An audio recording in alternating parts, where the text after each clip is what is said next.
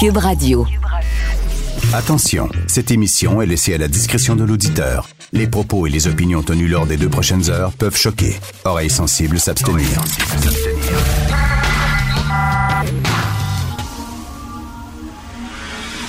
Martino.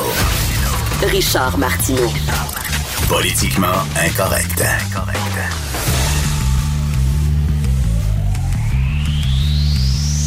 Cube Radio.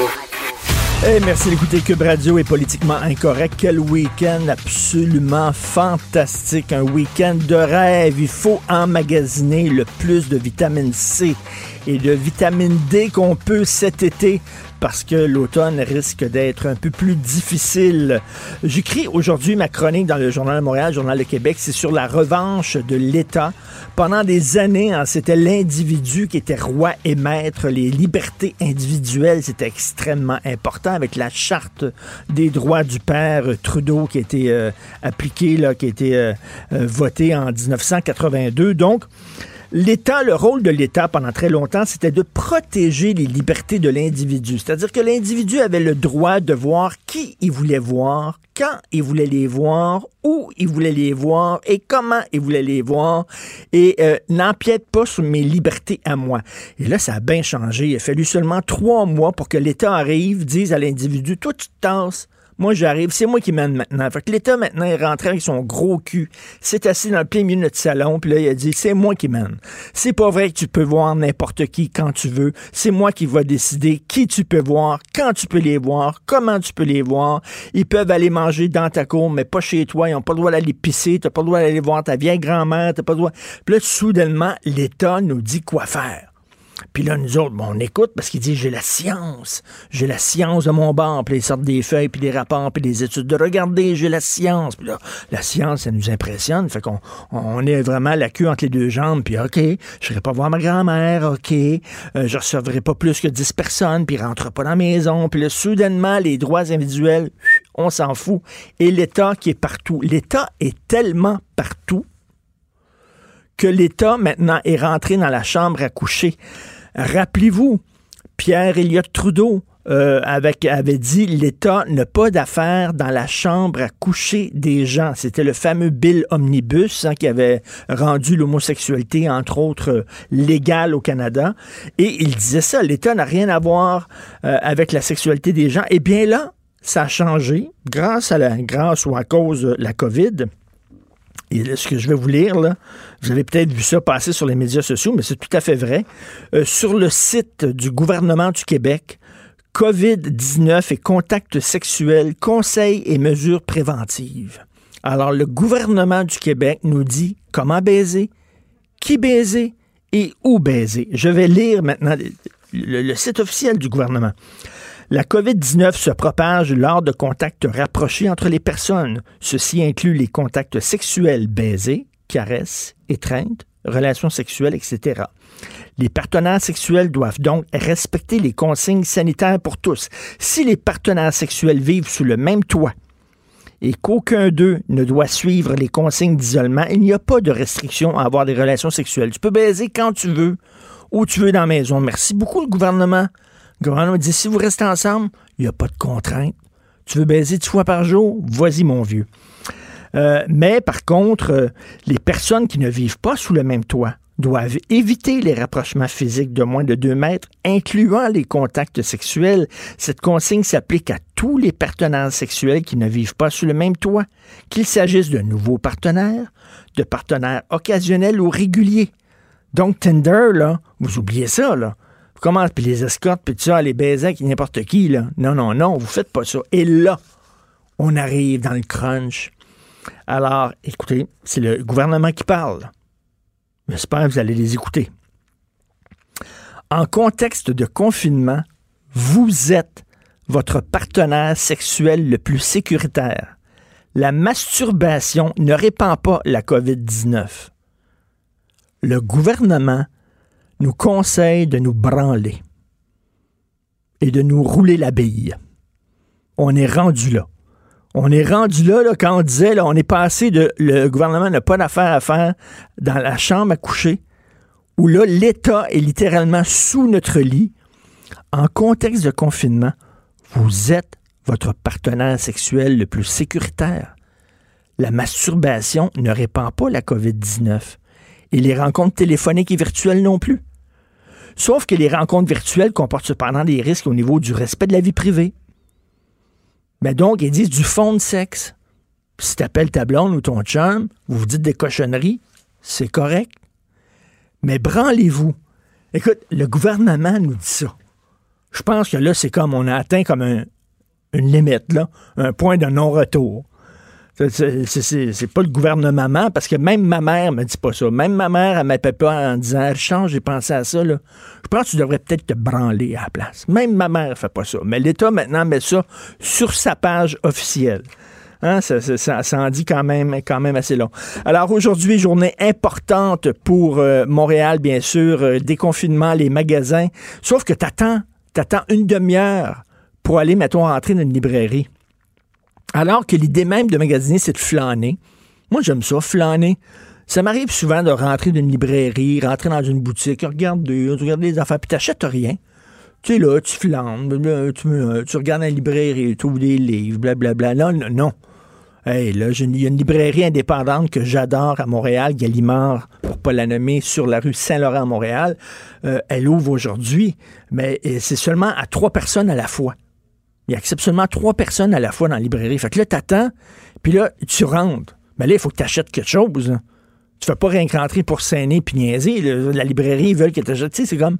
C'est bizarre. Ça sera pas vraiment l'expérience de magasiner comme on connaissait, mais quand même, au moins, c'est moins a rien. N'oubliez pas, n'oubliez pas, vous êtes votre meilleur partenaire sexuel. Comme disait Woody Allen, ne parlez pas contre la masturbation. C'est la seule fois où je fais l'amour avec quelqu'un que j'aime vraiment. Alors vraiment, branlez-vous. C'est le gouvernement. Puis ce qui est bien, c'est que vous pouvez vous branler trois, quatre fois par jour. Aucun maudit problème. Roulez-vous la bille. Hein? Merci beaucoup. Vous écoutez Politiquement Incorrect. Richard Martineau. Politiquement Incorrect. Alors, nous parlons d'économie avec l'excellent Michel Girard, chroniqueur à la section argent du Journal de Montréal, Journal de Québec. Et Michel, là, tu, euh, tu cognes sur ton clou préféré, la caisse de dépôt, que les deux mains dans les paradis fiscaux. oui, ben écoute bien on se demande toujours comment ça se fait que la Caisse euh, ne s'oppose jamais à des entreprises qui sont installées ou constituées dans, dans, dans aux îles Caïmans, aux Bermudes, en tout cas n'importe eh quel des paradis fiscaux. Ben là, ce que j'ai ce que j'ai découvert, c'est que la Caisse a, détient elle-même, elle est elle-même propriétaire. C'est pas n'importe quoi. Là, on parle pas seulement d'avoir des placements dans des entreprises qui sont euh, euh, installée ou constituée euh, dans, dans, les paradis fiscaux. Elle-même, elle est propriétaire de neuf filiales. C'est des filiales. Ça nous appartient, euh, Richard. oh oui, on est, on, on est pogné avec ça. Là. Donc, euh, et il y en a huit aux îles Caïmans quand même, et puis une aux Bermudes. Et c'est les actifs détenus par ces huit ces neuf filiales euh, installées euh, dans les, c'est-à-dire constituées dans les paradis fiscaux, euh, les actifs totalisent, ça varie entre 3 et, 4 milliards et demi, là, selon le cas, mais on sait que la Caisse détient également entre l'an passé, j'avais calculé qu'elle détenait pour 30 milliards de dollars d'actifs dans les, dans les paradis fiscaux. Michel, ça, Michel, ça, c'est comme un, bonhomme qui dit à son fils Prends pas de drogue alors que lui est rendu à sa deuxième bouteille de scotch. C'est vraiment ça, là.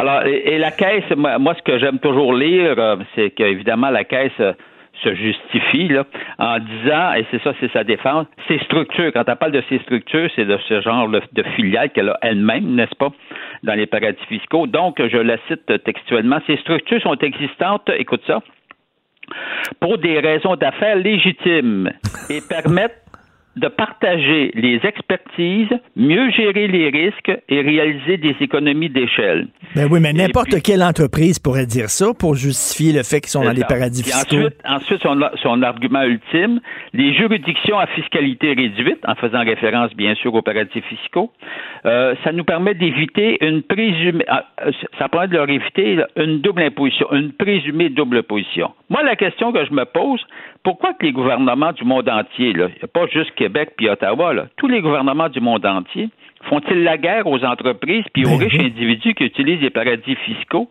Si les dites structures mises en place sont existantes pour des raisons d'affaires légitimes et pour mieux gérer leurs risques et réaliser des économies d'échelle. Écoute bien, tu peux pas prêcher la vertu puis toi-même être euh, Avoir les deux mains dans le péché. Ouais, ou bien avoir des deux mains dans, dans les paradis fiscaux dans, dans, Écoute, c'est- ce ça que je comprends pas. Non, mais tu sais- le pire, Richard, Oui. Regarde bien, là, si tu poses la question à François Legault directement, là, il va dire, ben, vous savez, puis là, il va hésiter, vous savez, puis là, regarde bien ça, il va reprendre à sa charge les arguments évoqués par la Caisse. Il est là le maudit problème. C'est que c'est comme si, quand il s'agit de leur caisse de dépôt et de placement, notre caisse de dépôt, 340 milliards d'actifs, là, c'est ça, c'est pas pareil. Voyons donc. Non, non, mais c'est- c'est c'est- c'est comme si quand l'État le fait, ça devient comme par magie correct. Ben oui, c'est ça qui marche pas. Mais tant fou. qu'à pas payer, tu sais, la mafia ne paye pas d'impôts aussi. Là. non, non, non, non, tu je fais pas de lien entre les deux. Là. Euh, Mais ce que je veux dire, c'est que c'est comme si un, un jour, ils vont, on va se retrouver, la mafia, ben ça c'est correct. Ben, mais juste pour le gouvernement, pas pour... euh, Incroyable. Ben, Mais, c'est quand, même. Je comprends pas le discours. Faites ce qu'on dit, mais ne faites pas ce qu'on fait. C'est vraiment ça. Il ne prêche pas par l'exemple. Euh, euh, N'importe quoi. Ça, Ça ça. Ça donne un mauvais exemple. Et puis, comment tu veux, après ça, convaincre les entreprises de ne pas procéder par, par des sociétés euh, constituées dans, dans les paradis fiscaux? Voyons donc, tes gros fonds, ton plus gros fonds, écoute, le plus gros fonds au Canada, il faut le faire, là, institutionnel, a 8, 9, a 9 Neuf filiales elles-mêmes. Là, il va donc reprocher, je sais pas, à une de nos banques, tu sais, on, on, fait- on, on chiale contre les banques qui, Ben oui. qui, qui, qui ont pignon sur rue dans, dans, dans les paradis fiscaux. Ben voyons donc. Là, c'est l'État. Et comme tu dis, c'est pas, c'est pas qu'ils ont acheté des actions d'entreprises qui, elles, sont basées dans les paradis fiscaux. C'est la caisse elle-même. Elle les utilise elle-même à, son, à, ses propres fins. Alors, non. écoute, euh, je trouve ça fantastique. Tout à fait, tout à fait. Un autre, une autre affaire qui te fait coller au plafond, c'est Air Canada. Là, ça a l'air qu'ils ont changé leur politique concernant les remboursements de billets, mais ils sont quand même très gourmands, là. Ben là, c'est-à-dire qu'il faut, faut s'entendre sur leur, leur changement de politique, c'est qu'ils remboursent toujours pas en argent comptant. Ce qu'ils font, c'est qu'au lieu de te limiter à l'utilisation du crédit ou de la note de crédit qu'on te donne euh, sur 24 mois, ils, ils le rendent maintenant illimité. C'est-à-dire tu pourras l'utiliser quand quand quand Quand tu voudras. voudras. Mais, mais on ne te rembourse pas l'argent. Et puis ceux qui avaient des billets remboursés, parce que tu peux acheter aussi des billets remboursables, mais il y, a, il y en a justement un, c'est, c'est Larocque qui, euh, Sylvain Larocque qui rapportait ça. Euh, alors, il, il, il parle d'un, d'un cas euh, euh, qui avait acheté quatre billets d'a- d'avion et puis des billets remboursables. Alors donc, ça totalisait, euh, je sais pas moi, près de 5 000 Alors, euh, en frais de remboursement, Air Canada a conservé 29 Écoute, Ben, voyons donc. Ça, Ouais. minute, tu dis les, les billets remboursables, c'est comme quand tu as une assurance remboursement, c'est ça? Tu as une assurance annulation, c'est ça? Ben oui, c'est ça. Donc, Ben pour oui. te- pour te- alors là, lui, il a décidé de procéder au remboursement. Mais il se garde- il se garde 29 Mais il- 20 ils ont chargé des frais, des frais, comprends-tu, de, de 29 Ben, Alors, il avait acheté des billets pour 4 4 000 et quelques. Alors, euh, Air Canada a gardé des frais de 1112 Ça n'a aucun bon sens. Ça Incroyable. Vraiment, ils sont gourmands au bout. Comment ils justifient ça, eux autres, d'avoir 29 Ah Non, non. C'est Ah, ben, n'importe quoi. c'est- ben oui, mais voilà, c'est ça. Tu peux pas, tu peux pas le justifier. D'ailleurs, quand tu leur poses la question, ils répondent pas. Là. Ben oui. La plupart du temps, c'est pas facile les communications avec euh, Air, Air Canada, non. C'est puis c'est en anglais. Hein? Euh, Guy La Liberté qui veut racheter son ancien cirque. Et bye bye. Donc, euh, ben non, mais tu sais déjà, là, il y, a, il y a deux semaines, il avait publié une lettre ouverte, là, et puis il manifestait. Ah, et je regarde ça, là, ça m'intéresse. euh, je trouve que tu sais, le cycle fait pitié, autrement dit. Alors, euh, et puis ben là, il se présente effectivement en sauveur. Alors hier, il annonçait ça. euh, il l'a annoncé et puis d'ailleurs c'est lui-même qui a fait l'ouverture. Imagine-toi, tout le monde en parle. Euh, et, euh, et puis, euh, ben, écoute, c'est ça. Là, il, il- il est avec un groupe. Il veut pas nous dire qui fait partie de son groupe d'acheteurs. Euh, et il, serait- il est très intéressé, évidemment, à reprendre en main euh, le contrôle du, du Cirque du Soleil. Je rappelle qu'il l'avait quand même vendu. Ben oui. 90% de ses parts en 2015 pour un milliard et demi US. Et euh, puis là, récemment, il, avait vendu son 10% qui lui restait à la caisse de dépôt. Euh, on pense c'est sûrement plus de, 100 millions de dollars. D'après nos estimations, c'est toujours difficile d'avoir euh, des précisions. Et la caisse n'en donne pas, puis ni lui. Mais en tout cas, bref, c'est dans l'ordre. Mais, c'est parce que s'il avait vendu le Cirque du Soleil, c'est parce que lui, il trouvait qu'il n'y avait plus d'avenir dans le cirque. Alors, qu'est-ce qui a changé depuis ce temps-là pour soudainement qu'il dit, ah oui... Le prix. Le prix, Richard. Ben oui, c'est parce que quand il a vendu, il a vendu, c'est comme, il a vendu au pic, au sommet. Ah oui. Puis là, le cycle, tu comprends-tu, avec la crise qu'il traverse, le cycle, ça, je sais pas combien ça vaut, mais tu comprends-tu, il n'y a, plus un, seul spectacle qui se tient, et puis il va falloir redémarrer la machine. Donc, euh, a lourd endettement, près d'un milliard de dollars, euh, d'après ce qu'on hmm. peut deviner, voir, là, euh, ben c'est que si le cirque, tu sais, ça va être acheté à quoi, 50 cents dans la pièce, ou je sais pas trop, 40 cents ou 60 cents, peu importe c'est que le cycle probablement qui pourrait se, faire acheter, euh, mettons là, pour un demi-milliard, mais, mais lui qui l'avait vendu pour un milliard et demi, s'il rachète pour euh, ou avec un groupe pour un demi-milliard, mettons. Ben oui. C'est ça, c'est la vieille loi. Il croise les doigts, mais tu sais, ça, il faut quand même lui donner euh, sa, qualité. Il connaît le cycle. Oui, oui, il connaît le cycle, c'est ça, c'est la vieille loi de la business. Lui qui a les contacts. T'achètes. A-tu les contacts à travers le monde? T'achètes quand c'est bas, puis tu vends quand c'est haut. Donc, ben peut-être que là, il l'achète, il va peut-être remonter le cirque, puis une fois que la cirque va avoir beaucoup de valeur, il va, euh, il va peut-être le revendre encore pour faire plein d'argent. Ben, comme euh, toute personne dans le milieu des affaires, c'est le but ultime, c'est évidemment d'acheter à bon prix puis de, de le revendre ben éventuellement, à moins qu'évidemment tu as une société qui, qui vise plutôt euh, la pérennité. Or, euh, mais en tout cas, cela dit, donc, il est revenu avec un groupe lui-même d'investisseurs. On sait qu'il y, y, a plusieurs groupes là, quand même qui se sont intéressés au, au, cycle du soleil à repartir la machine un jour parce qu'on sait bien que ça va partir. Là. Or, euh, et euh, mais là, mais là, c'est qui, c'est qui, euh, c'est qui ses, ses partners, ses partenaires? Ben, il dit pas là. On sait pas il dit pas, mais d'après ce qu'on comprend, il y a plusieurs investisseurs étrangers. Puis là, il a même laissé entendre que ça sera pas facile d'avoir le contrôle pour le Québec, c'est-à-dire le contrôle majoritaire. Hmm. Fait que là, ah, aïe, aïe, aïe, aïe, aïe. Ça ah, veut dire que, là, le... le problème qu'on a avec le cycle, on le sait, là, c'est que tu vois 55 plus 25, 80% du cirque est détenu par euh, par deux sociétés contrôlées depuis les ben Alors, euh, et euh, donc. Et là, j'imagine, j'imagine, Michel, il va têter les mamelles. Il va têter les ben, mamelles. il l'a pas dit, ça. Il, il, l'a pas dit. il dit non, peut-être qu'on n'aura pas besoin de, de l'État. Regarde bien, on verra, là on, verra. Alors que l'on sait que, la, que, que le gouvernement Legault, euh, d'après ce qu'on sait, d'après ce qu'on comprend, là, il y aurait une enveloppe de disponible de... 279 millions, semble-t-il, 280 millions.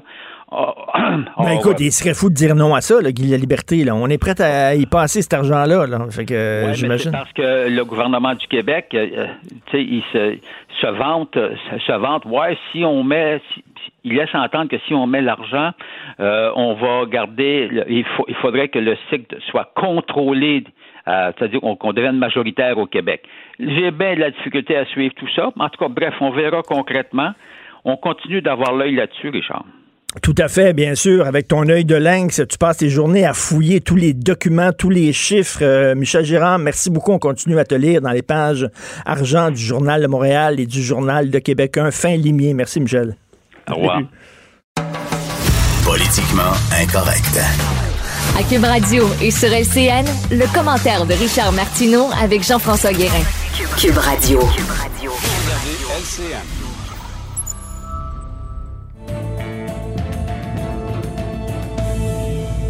Salut Richard. Salut Jean-François.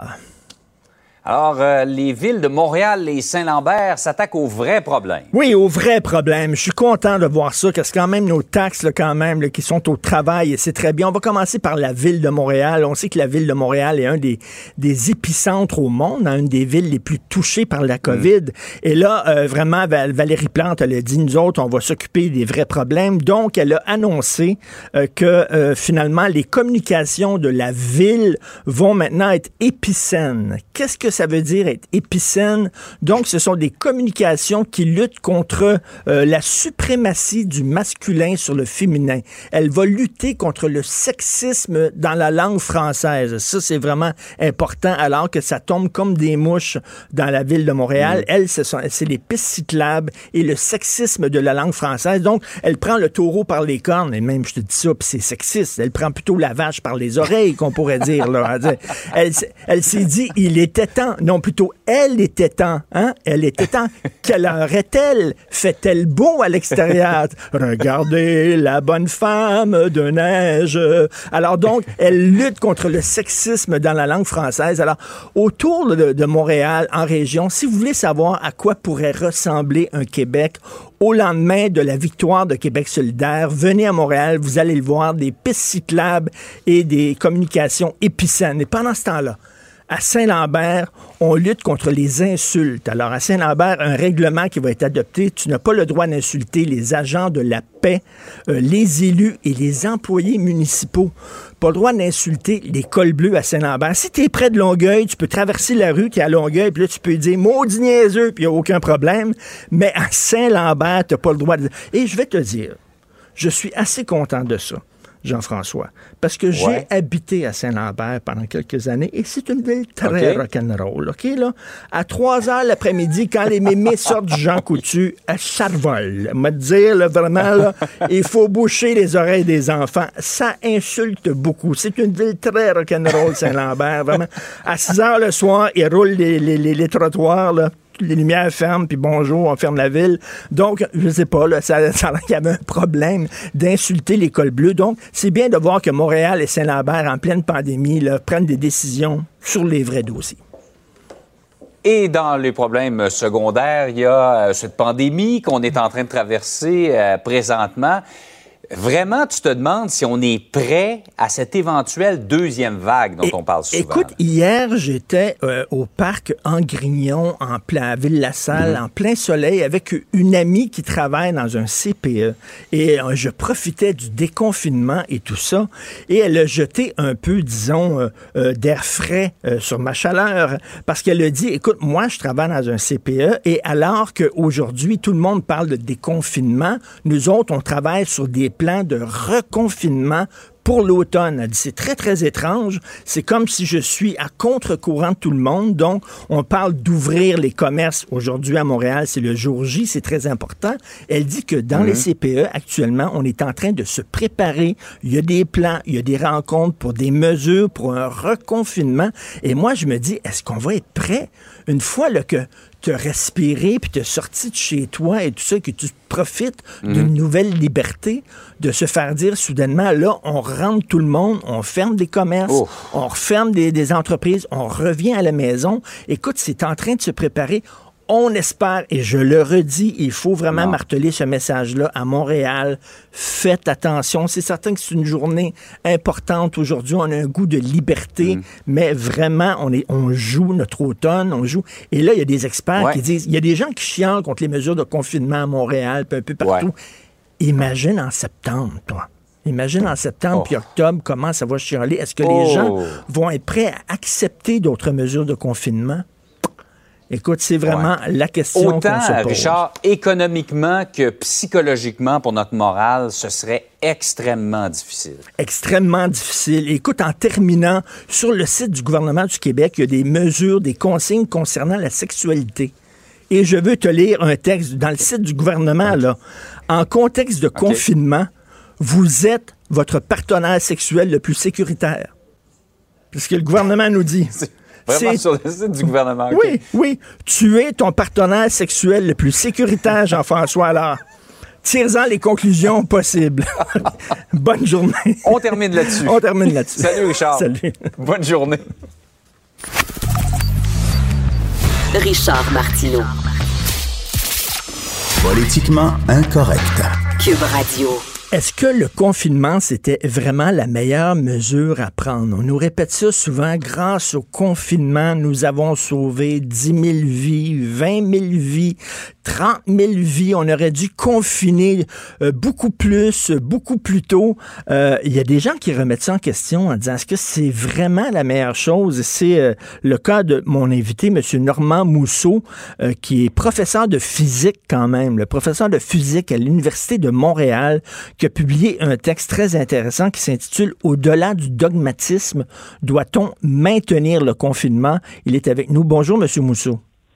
Bonjour, M. Martineau. Bonjour. Donc, remettre en question euh, le bien fondé du confinement, ça prend quand même un certain courage. Et ce que vous, vous semblez dire, c'est que c'est plus, plus une décision dogmatique, une décision idéologique qu'une décision qui était vraiment basée sur des faits scientifiques prouvés.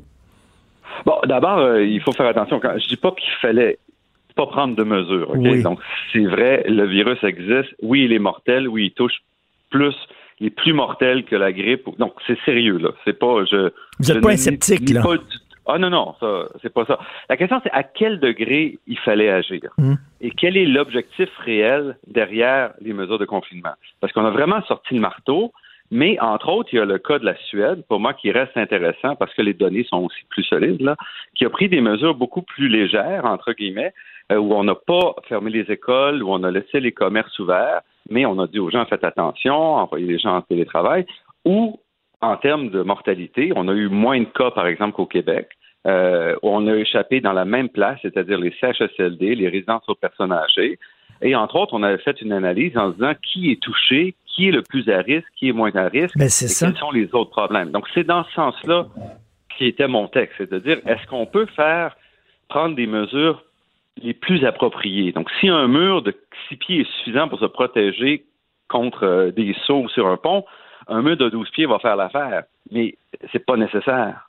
Mais, mais, mais je, je, comprends. Euh, euh, c'est euh, ben, premièrement le cas de la Suède, c'est encore mhm. une expérience. On ne sait pas encore. Il y a toutes sortes de textes contradictoires. Moi, j'ai lu dans le New York Times un texte d'une journaliste suédoise en disant c'est un succès, ça va très bien. J'ai lu dans The Telegraph, qui est un quotidien britannique, en disant c'est le pire pays en Europe, la Suède, au point de vue des morts. Donc, on, le verra, c'est un work in progress, comme on dit là en termes de proportion, l'Angleterre est pire, la France est pire, l'Italie est pire, donc euh, la Suède n'est pas, pas dans les pires. Le Québec est pire que la Suède. Hein? Euh, et, euh, et quand la Suède a annoncé ces mesures en mars, les épidémiologistes ont annoncé la catastrophe, que ce serait l'hécatombe en Suède. Et ce qui ne hmm. s'est pas produit. Donc, on peut comprendre au début qu'il y a différentes version de ce qu'on doit faire, mais il faut apprendre de ce qui se passe ailleurs. Donc, c'est vraiment le, message que je porte, c'est qu'il y a certaines personnes, certains microbiologistes, d'autres personnes dans les médias ici qui se positionnent, qui ont une position plutôt dogmatique quant aux mesures à prendre. Hmm. Euh, par exemple, on entendait des gens qui disaient, ben là, si vous allez visiter du monde, apportez votre vaisselle. Les risques de contagion par la vaisselle sont quand même très limités. Même chose à l'extérieur, des cas de contamination de gens qui marchent sur le trottoir il n'y en a pas. Et, et, monsieur, et monsieur Mousseau, moi je parle à des amis, puis on se pose tous la même question.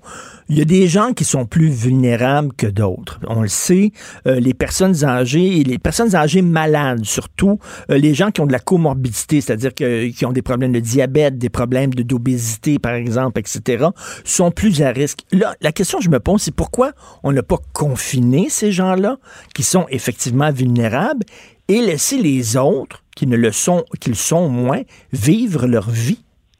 Mais c'est ce qu'a fait la, Suède, OK? En disant, il faut s'entendre, quand on dit vivre leur vie, ils n'ont pas maintenu les choses comme elles étaient aujourd'hui. Ils ont mis en place des mesures dans les restaurants. Il faut que les tables soient au moins à un mètre de distance une des autres. Euh, il y a beaucoup de gens qui sont restés à la maison. Alors, euh, c'est pas comme s'ils avaient pris, ils ont fermé les universités, les mmh. rassemblements de plus que 50 Ils ont pris des mesures. C'était pas rien. Mais en effet, il faut cibler là où c'est le plus à risque. Et c'est ce qu'on a échappé au Québec, par exemple. On a laissé en, on se connaît l'histoire des CHSLD, donc on voit qu'on on a mis l'accent pour confiner tout le monde, puis on a pas comme il faut les. Donc, est-ce qu'on a mis notre effort à bonne place? Oui, puis on dirait qu'on a pris des mesures qui sont mur à mur pour tout le monde. Par exemple, le confinement, euh, autant c'est la même mesure pour les personnes âgées et pour les enfants. Lorsqu'on sait que les enfants, il y a plusieurs recherches qui disent qu'ils les chances, les risques qu'ils aient la, la COVID, c'est très, c'est très minime. Donc, pourquoi on demandait aux enfants de se confiner? Ça n'avait aucun sens. Et je dirais, une des questions aussi, c'est qu'il y a un coût à tout ça. Si on maintient, par exemple, on dit les, dans les salles, les, écoles primaires et tout, il faut que les enfants soient à deux mètres et tout, mais ça implique des coûts additionnels, ça implique des structures, ça implique du personnel. Toutes ces décisions-là ont quand même des effets majeurs et il faut se poser la question quels sont les mêmes. Un des, un des avantages aussi de l'approche de la Suède, c'est quand, prenant dès la première journée plus ou moins une approche qui serait durable sur euh, plusieurs mois, hmm. on évite d'avoir ce qu'on fait comme au Québec où on déconfine, où là, les gens se découvrent une liberté qui ben risque d'aller trop loin. Donc, en maintenant, dès le début, en disant, nous, on est là pour la durée. qu'on va mettre en place des mesures qui sont viables sur des mois, plutôt que de dire, on fait quelque chose qui ne peut pas être toléré très longtemps, comme on a fait au Québec, puis ailleurs à peu près partout dans le monde. Puis après ça, qu'on ouvre et là, il y a un effet, si on veut, d'explosion où on hmm. risque de perdre les choses aussi. Je dirais que c'est ces deux aspects-là qu'il faut euh, réfléchir. Tout à fait, mais pourquoi, selon vous, on a tenu tant à la, religion du confinement à tout prix? Ben, d'un côté, les modèles des épidémiologistes sont assez incapables de faire la différence entre les, différentes tonalités de confinement. Euh, donc, la capacité d'évaluer les vrais, les, de modéliser les impacts était assez, est assez limitée.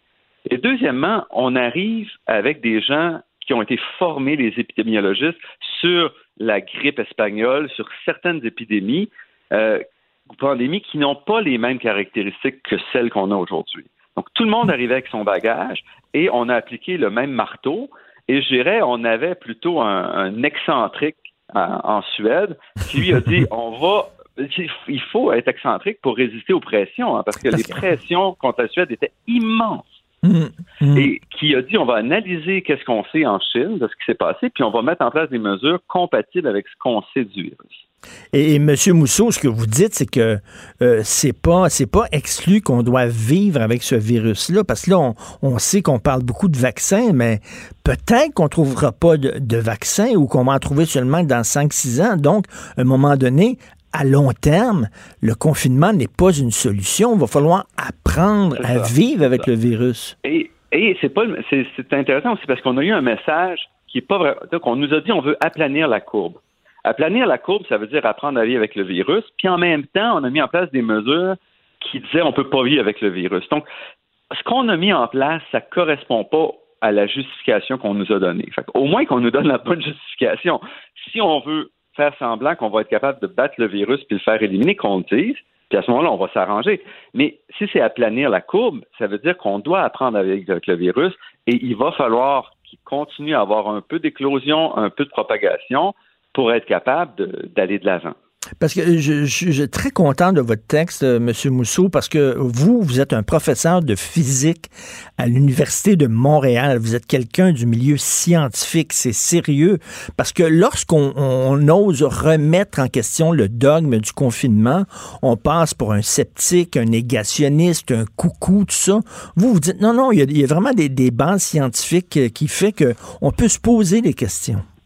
Oui, et moi, je suis sorti sur toutes sortes de problématiques scientifiques régulièrement sur l'absence de risque des téléphones cellulaires. Donc, ma position n'est pas dogmatique, puis mm. euh, je me positionne en fonction de ce que j'analyse. Je peux me tromper, mais de l'analyse que je fais, euh, c'est pas, euh, je, ne suis pas conspirationniste pour deux sous, mm. tout ça, c'est pas le point. C'est à dire, il faut apprendre et il faut que la communauté scientifique apprenne et il faut aussi faire la différence quand on est épidémiologiste, c'est tout, entre la science puis notre volonté de faire peur aux gens pour les amener à prendre le comportement qu'on voudrait qu'ils prennent.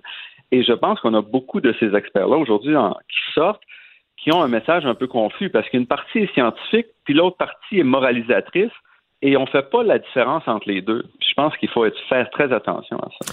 Et il y a les gens qui disent, regardez, là, il y a des études qui se contredisent. Ça veut dire que la science, euh, les scientifiques disent n'importe quoi. Euh, il faut pas se fier à la science. Ces gens-là ne comprennent pas non plus c'est quoi la démarche scientifique. La démarche scientifique, c'est justement d'avancer, de reculer, d'y aller à coups d'essais, d'erreurs. C'est pas d'arriver avec des vérités avec un grand V, là. Oui, tout à fait, tout à fait. Il faut apprendre, il faut avancer, puis on peut se tromper, mais il faut se corriger. C'est ça la science.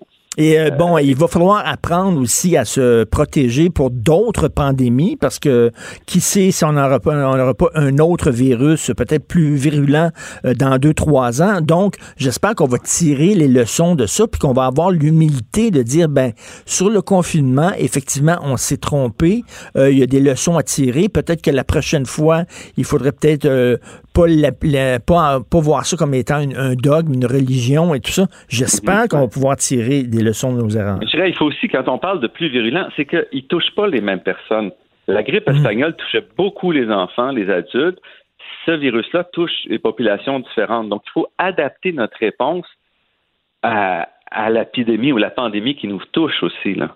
Et vous êtes, c'était reçu comment vos propos par euh, vos, vos confrères et consoeurs, mettons? En général, les, commentaires étaient très bons.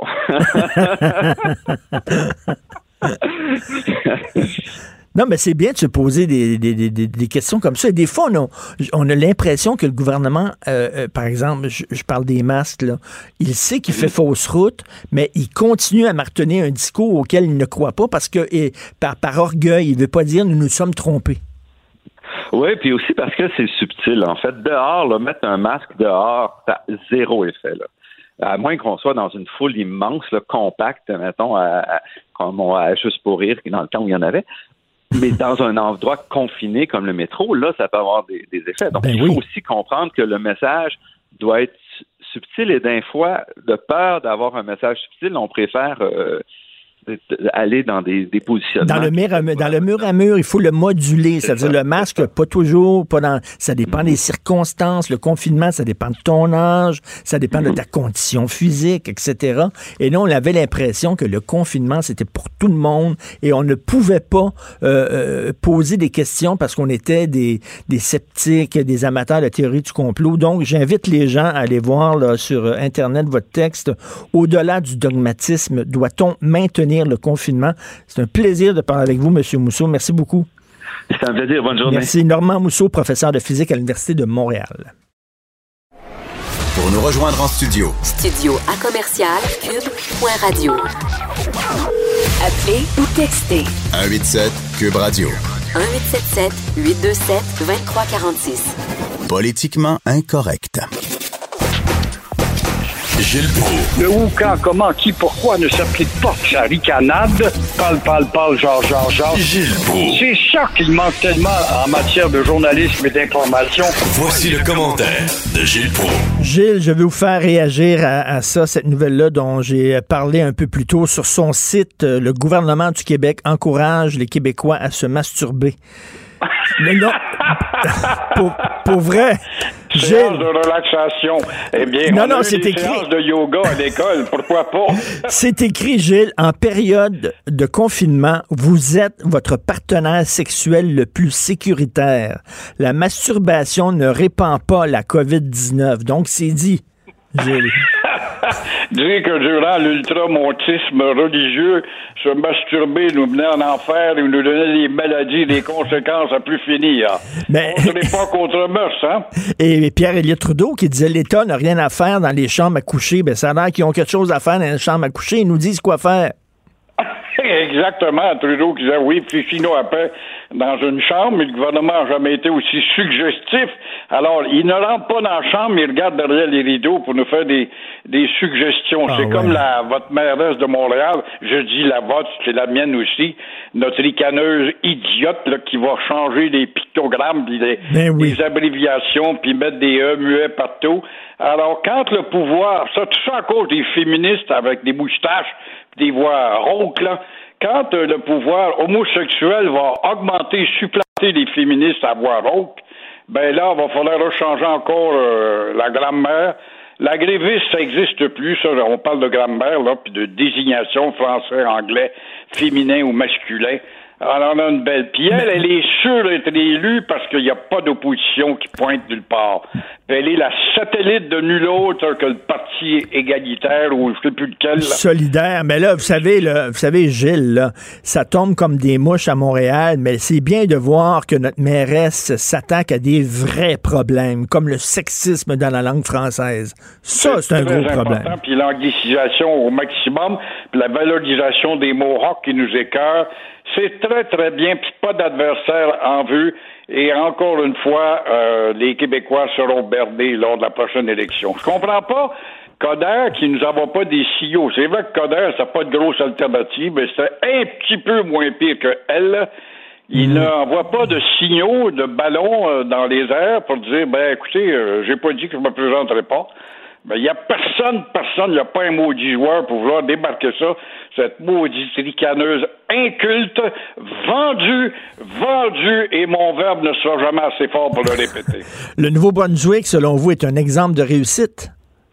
Le Nouveau-Brunswick, oui, c'est un exemple justement qui crée l'envie. Tu sais, des fois au travail, on a perdu un employé, puis on cherche un autre, puis on va voir à l'extérieur, puis on voit pas à côté de soi qu'on a le gars ou la fille toute désignée pour prendre le poste.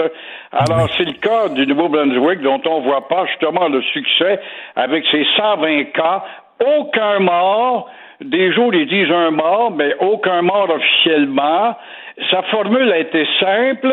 On a installé des centres de tests partout sur le territoire, des pharmacies. CLSC ou l'équivalent, puis les bâtisses publiques. En un mot, tu traverses la rue, puis tu trouves un centre de test pour aller t'évaluer. Ben oui. Alors qu'ici, on n'a pas pensé à installer, par exemple, dans la plupart, parce que les pharmacies ont des grandes surfaces maintenant, un petit espace pour installer justement un centre de, de, de test. Alors, il faut bien euh, ne pas voir ce qui se passe à côté de nous pour s'apercevoir qu'il y a des succès qui existent aux côtés de nous. Parce que c'est ça le nerf de la guerre, c'est tester le plus possible.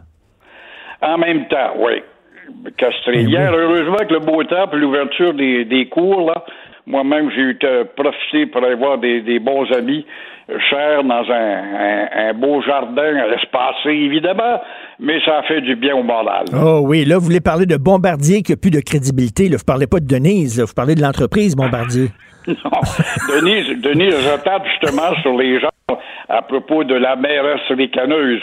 Mais Bombardier, oui, qui n'a sûrement pas la crédibilité administrative, quand elle sac un gars de rat comme Alain Bellemare, une belle face à claque, avec une paye euh, de 17 millions 200 000.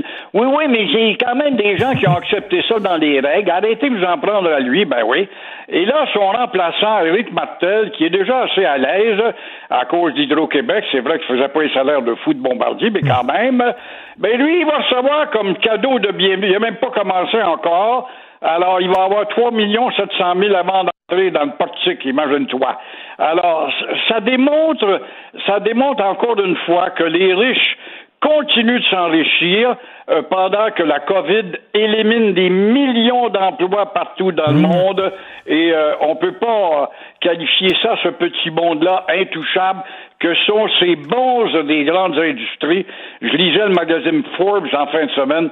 C'est incroyable, les milliers de bons riches, de PDG, avec leurs avantages, puis les bonis de ci, puis les comme si de rien n'était. Ben oui, ce gars-là, ce gars, la mort, ce gars-là a fait perdre de la valeur aux actions. Les petits actionnaires ils ont perdu leurs économies parce qu'il a mal géré l'entreprise, puis lui, il part avec un bonus. Je ne comprends pas. Va te faire d'une confidence, mon cher Richard. Moi, je travaille, je fais des commentaires à la radio de Montmagny puis la Pocatière. Mon commanditaire, c'était Bombardier à 35 dollars du topo. Et là, je l'ai perdu. je suis derrière moi avec à cause de Bombardier. 35 dollars le topo. Eh ben, hein, regarde pas dépenses à Bombardier. C'est pour ça que je te supplie de travailler avec toi. On peut dévoiler mes secrets. Euh, Guy La Liberté est-il sur Terre? C'est la question que vous posez. Ben oui, est-ce que Guy La Liberté, vraiment, euh, il où est-ce qu'il est dans la vie, ce gars-là? C'est pas possible, ce milliardaire blasé entre deux fumées de vapeur bleue. Euh, là, son cœur lui a parlé. Il veut racheter le Cirque du Soleil, ou une partie en tout cas. Et là, euh, je veux racheter parce que j'ai écouté mon cœur. C'est incroyable. Comment ça se fait que son cœur ne vibrait pas? Quand, par exemple, on s'est offusqué tout le monde de voir de perdre un fleuron québécois si fier de la sorte, et puis lorsque PKP, Pierre-Carl Pelado, est arrivé justement de trouver un moyen de faire un, portefeuille pour acheter ça. C'est drôle, son cœur vivra pas à ce moment-là. Ben oui. Et, euh, surveille bien ça, mon cher Richard. Encore une fois, ça va être les deniers publics qui vont l'entrer là-dedans, comme si la Caisse avait pas mis déjà de l'argent, puis de fonds québécois, puis ci, puis ça. Tout ça pour engloutir encore une fois, parce que le Cirque du Soleil, moi, j'y vois peu d'avenir, même s'il a réduit puis il change de formule. De beau changer de titre, ça demeure des séances d'acrobatie. Hmm. Et quand tu as vu deux fois le Cirque du Soleil, Tout tu l'as vu tout le temps, mais le titre a changé. Alors, euh, moi, si j'étais plutôt des gens qui regardent vers l'avenir, je regarde des instruments en devenir. C'est quoi les instruments en devenir? C'est Héloïse, c'est Cavalia. Oui, oui, Cavalia, c'est magnifique. Puis vous avez raison, le Cirque du Soleil, là, il se répète depuis des années, il se réinvente pas. C'est toujours les mêmes numéros, c'est la même affaire, il n'y a rien que la musique qui change. Écoutez, euh, n'oubliez pas, Gilles, vous êtes votre partenaire sexuel le plus sécuritaire, donc vous savez quoi faire cet après-midi. oui, mais je prends neuf pilules par jour. Alors, le libido est moins fort. Je suis en train de te révéler tous mes secrets. Mais faites attention à vous parce qu'une bursite est si vite arrivée. oui, effectivement. Ben, bonne chance à toi aussi, Merci. Merci, Gilles. On se revoir. reparle plus tard. Politiquement incorrect. Joignez-vous à la discussion. Appelez ou textez 187 Cube Radio. 1877 827 2346. Ça risque d'être la plus grande bataille de notre vie. COVID-19.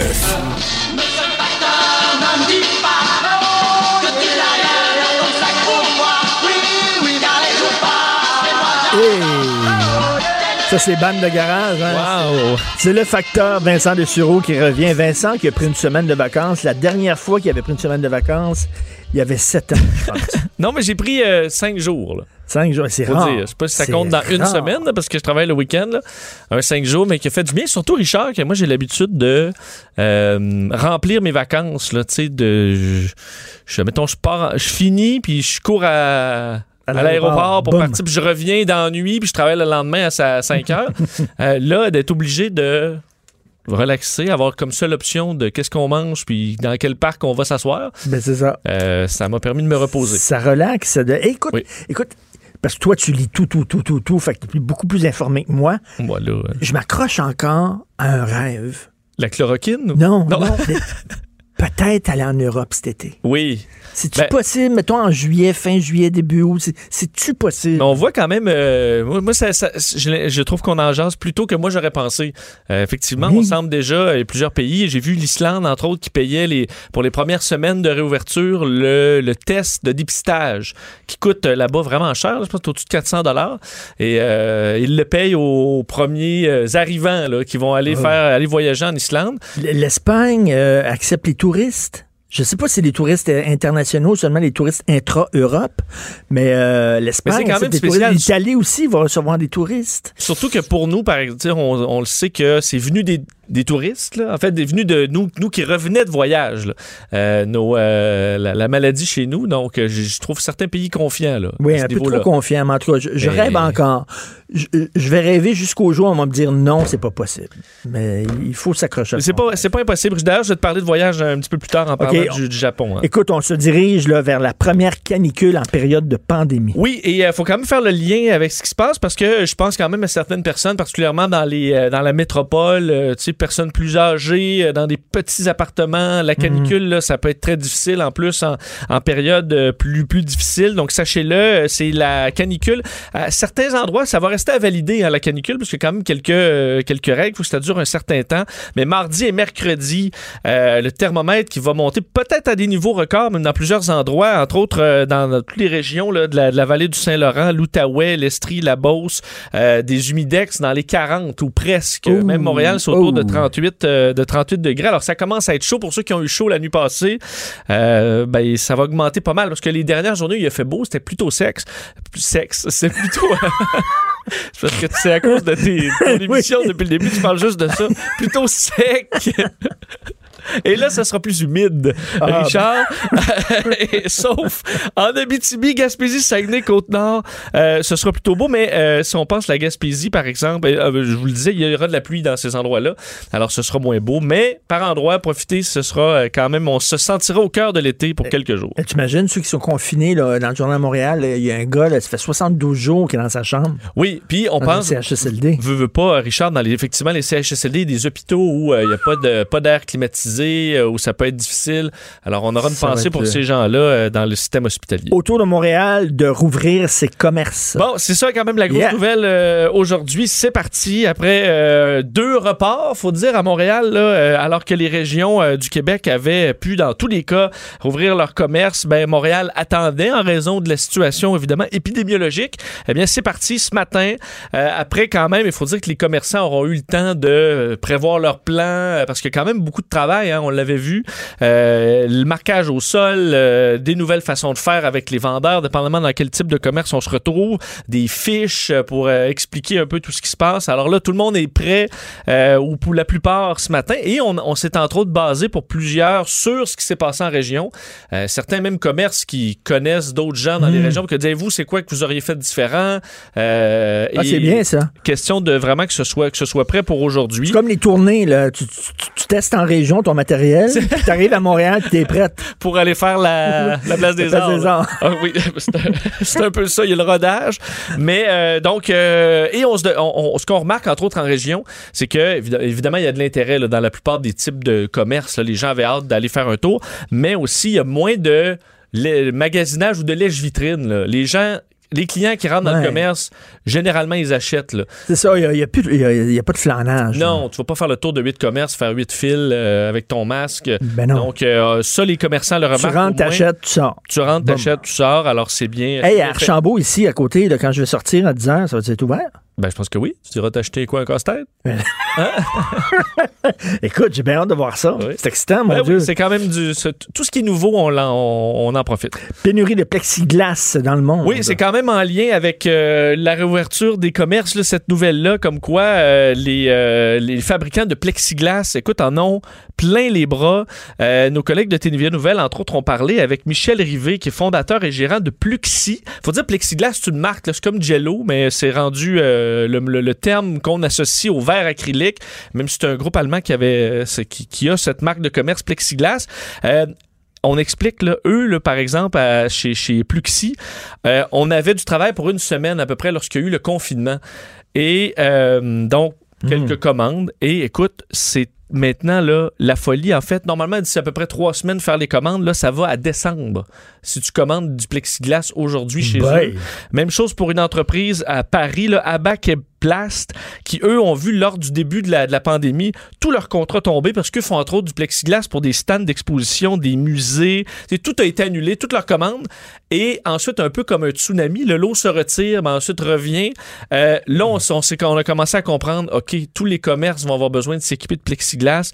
Et là, c'est la folie du on travaille. On fait plus de modèles sur mesure, on fait juste des plaques, des plaques, des plaques 24 heures par jour. Euh, et on est obligé de les faire maintenant colorés parce qu'on n'a plus le, le produit pour en faire des complètement transparents avant décembre encore là.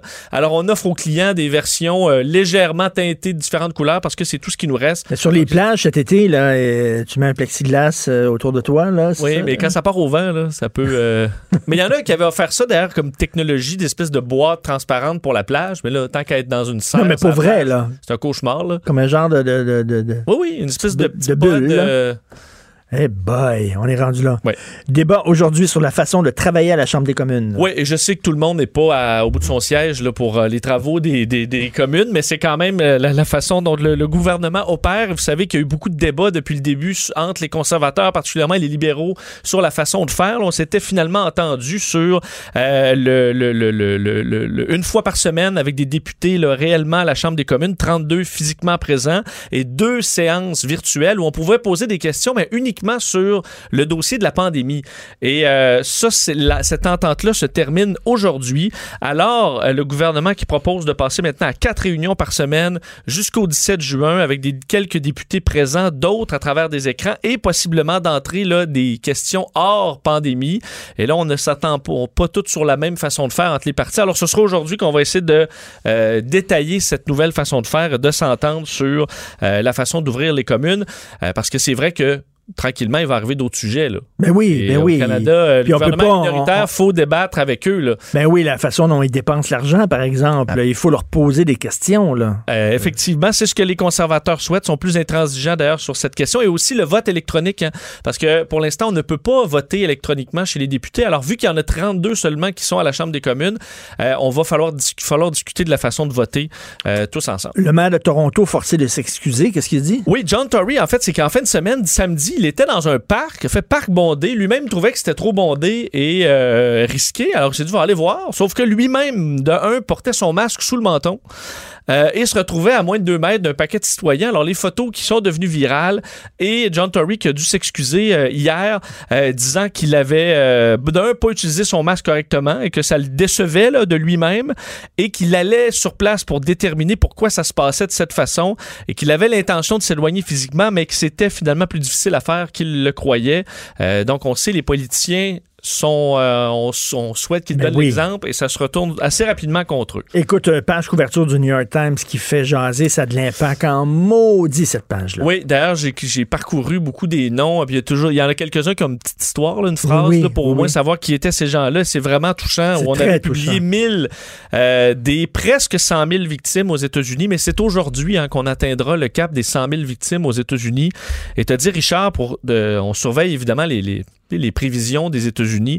Donald Trump, te rappelé le 10 avril, ça fait pas si longtemps, ça fait six semaines, disait qu'il allait avoir substantiellement moins que 100 000 morts, selon son évaluation. Euh, tout ça, c'est d'ici où, là? Là, je vous rappelle qu'on va l'atteindre aujourd'hui. Euh, on est le 25 mai. Donc, ça, il disait ça le 10 avril. Le 20 avril, il évalue entre 50 et 60 000 euh, décès. Et le 4 mai, disons, pourront pour quelque chose entre 75 et 100 000 d'ici où? Mais là, on est On est le dedans, 25 là. mai. Et on est à 100 000. On sera à 100 000 aujourd'hui. Alors, la situation est quand même particulière. Alors qu'aujourd'hui, euh, ben, en fait, c'est un week-end, c'est un long week-end aux États-Unis là, pour le Memorial Day. Week-end particulier. Et euh, on a vu beaucoup d'images là, de gens euh, vraiment euh, écoute, les uns sur les autres dans des pool parties. Il y a eu plusieurs éclosions d'ailleurs dans des pool parties où les gens se, se trouvaient beaucoup trop près les uns des autres. Et alors que les chiffres, oui, baissent beaucoup aux États-Unis, là, comme dans plusieurs pays du monde, mais dans certains États, c'est l'inverse. Entre autres, la Caroline du Nord qui a vu sa plus grande hausse de nouveaux cas ce week-end.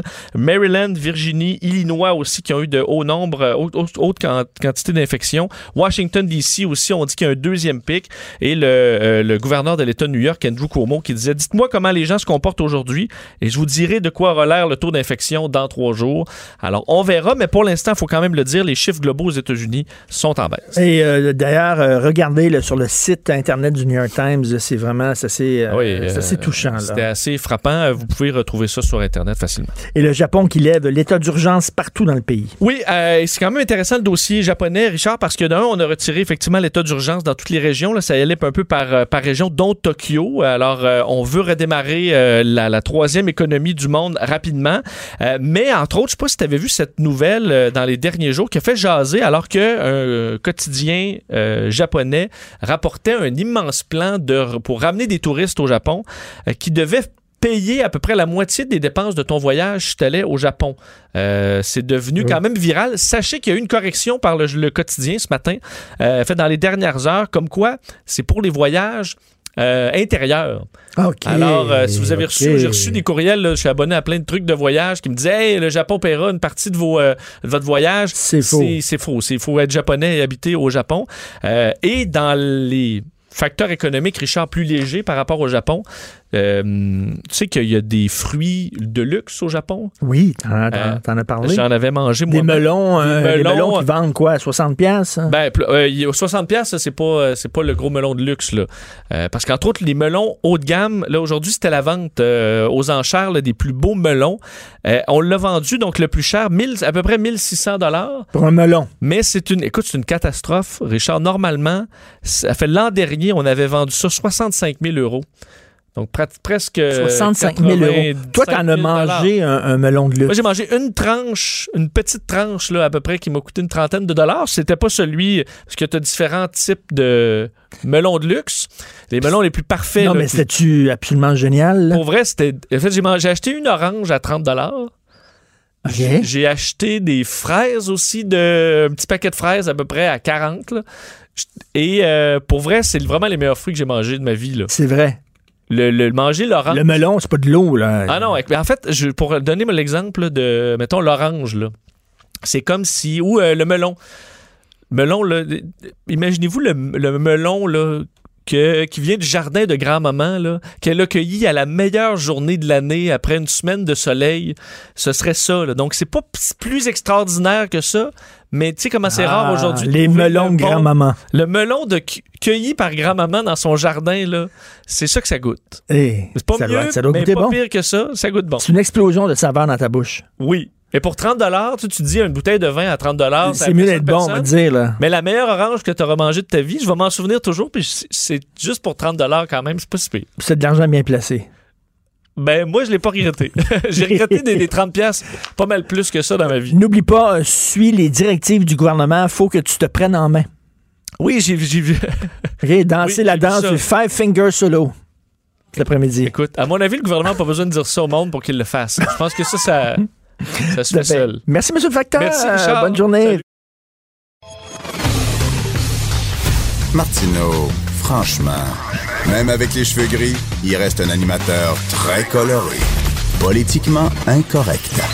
Mais comme c'est écrit en gros dans le journal, il y a deux, trois conditions à respecter. Premièrement, faut pas qu'il y ait plus que 10 personnes chez vous. Pourquoi? Parce que quand on est en petite gang, le virus nous voit pas. Il y a tes yeux de marde. Tu sûr de ça, toi? Pose pas de questions. Ça va bien aller. Ça, c'est un. C'est un extrait de Mathieu Cyr. On va le recevoir un peu plus tard dans l'émission. Ne ratez pas ça. Mathieu Cyr euh, qui écrit un texte sur le Ça va bien aller. C'était tellement drôle. On a besoin d'humoristes ces temps-ci. Mais là, on va parler d'un sujet sérieux. Alors, comment on va gérer l'après-crise?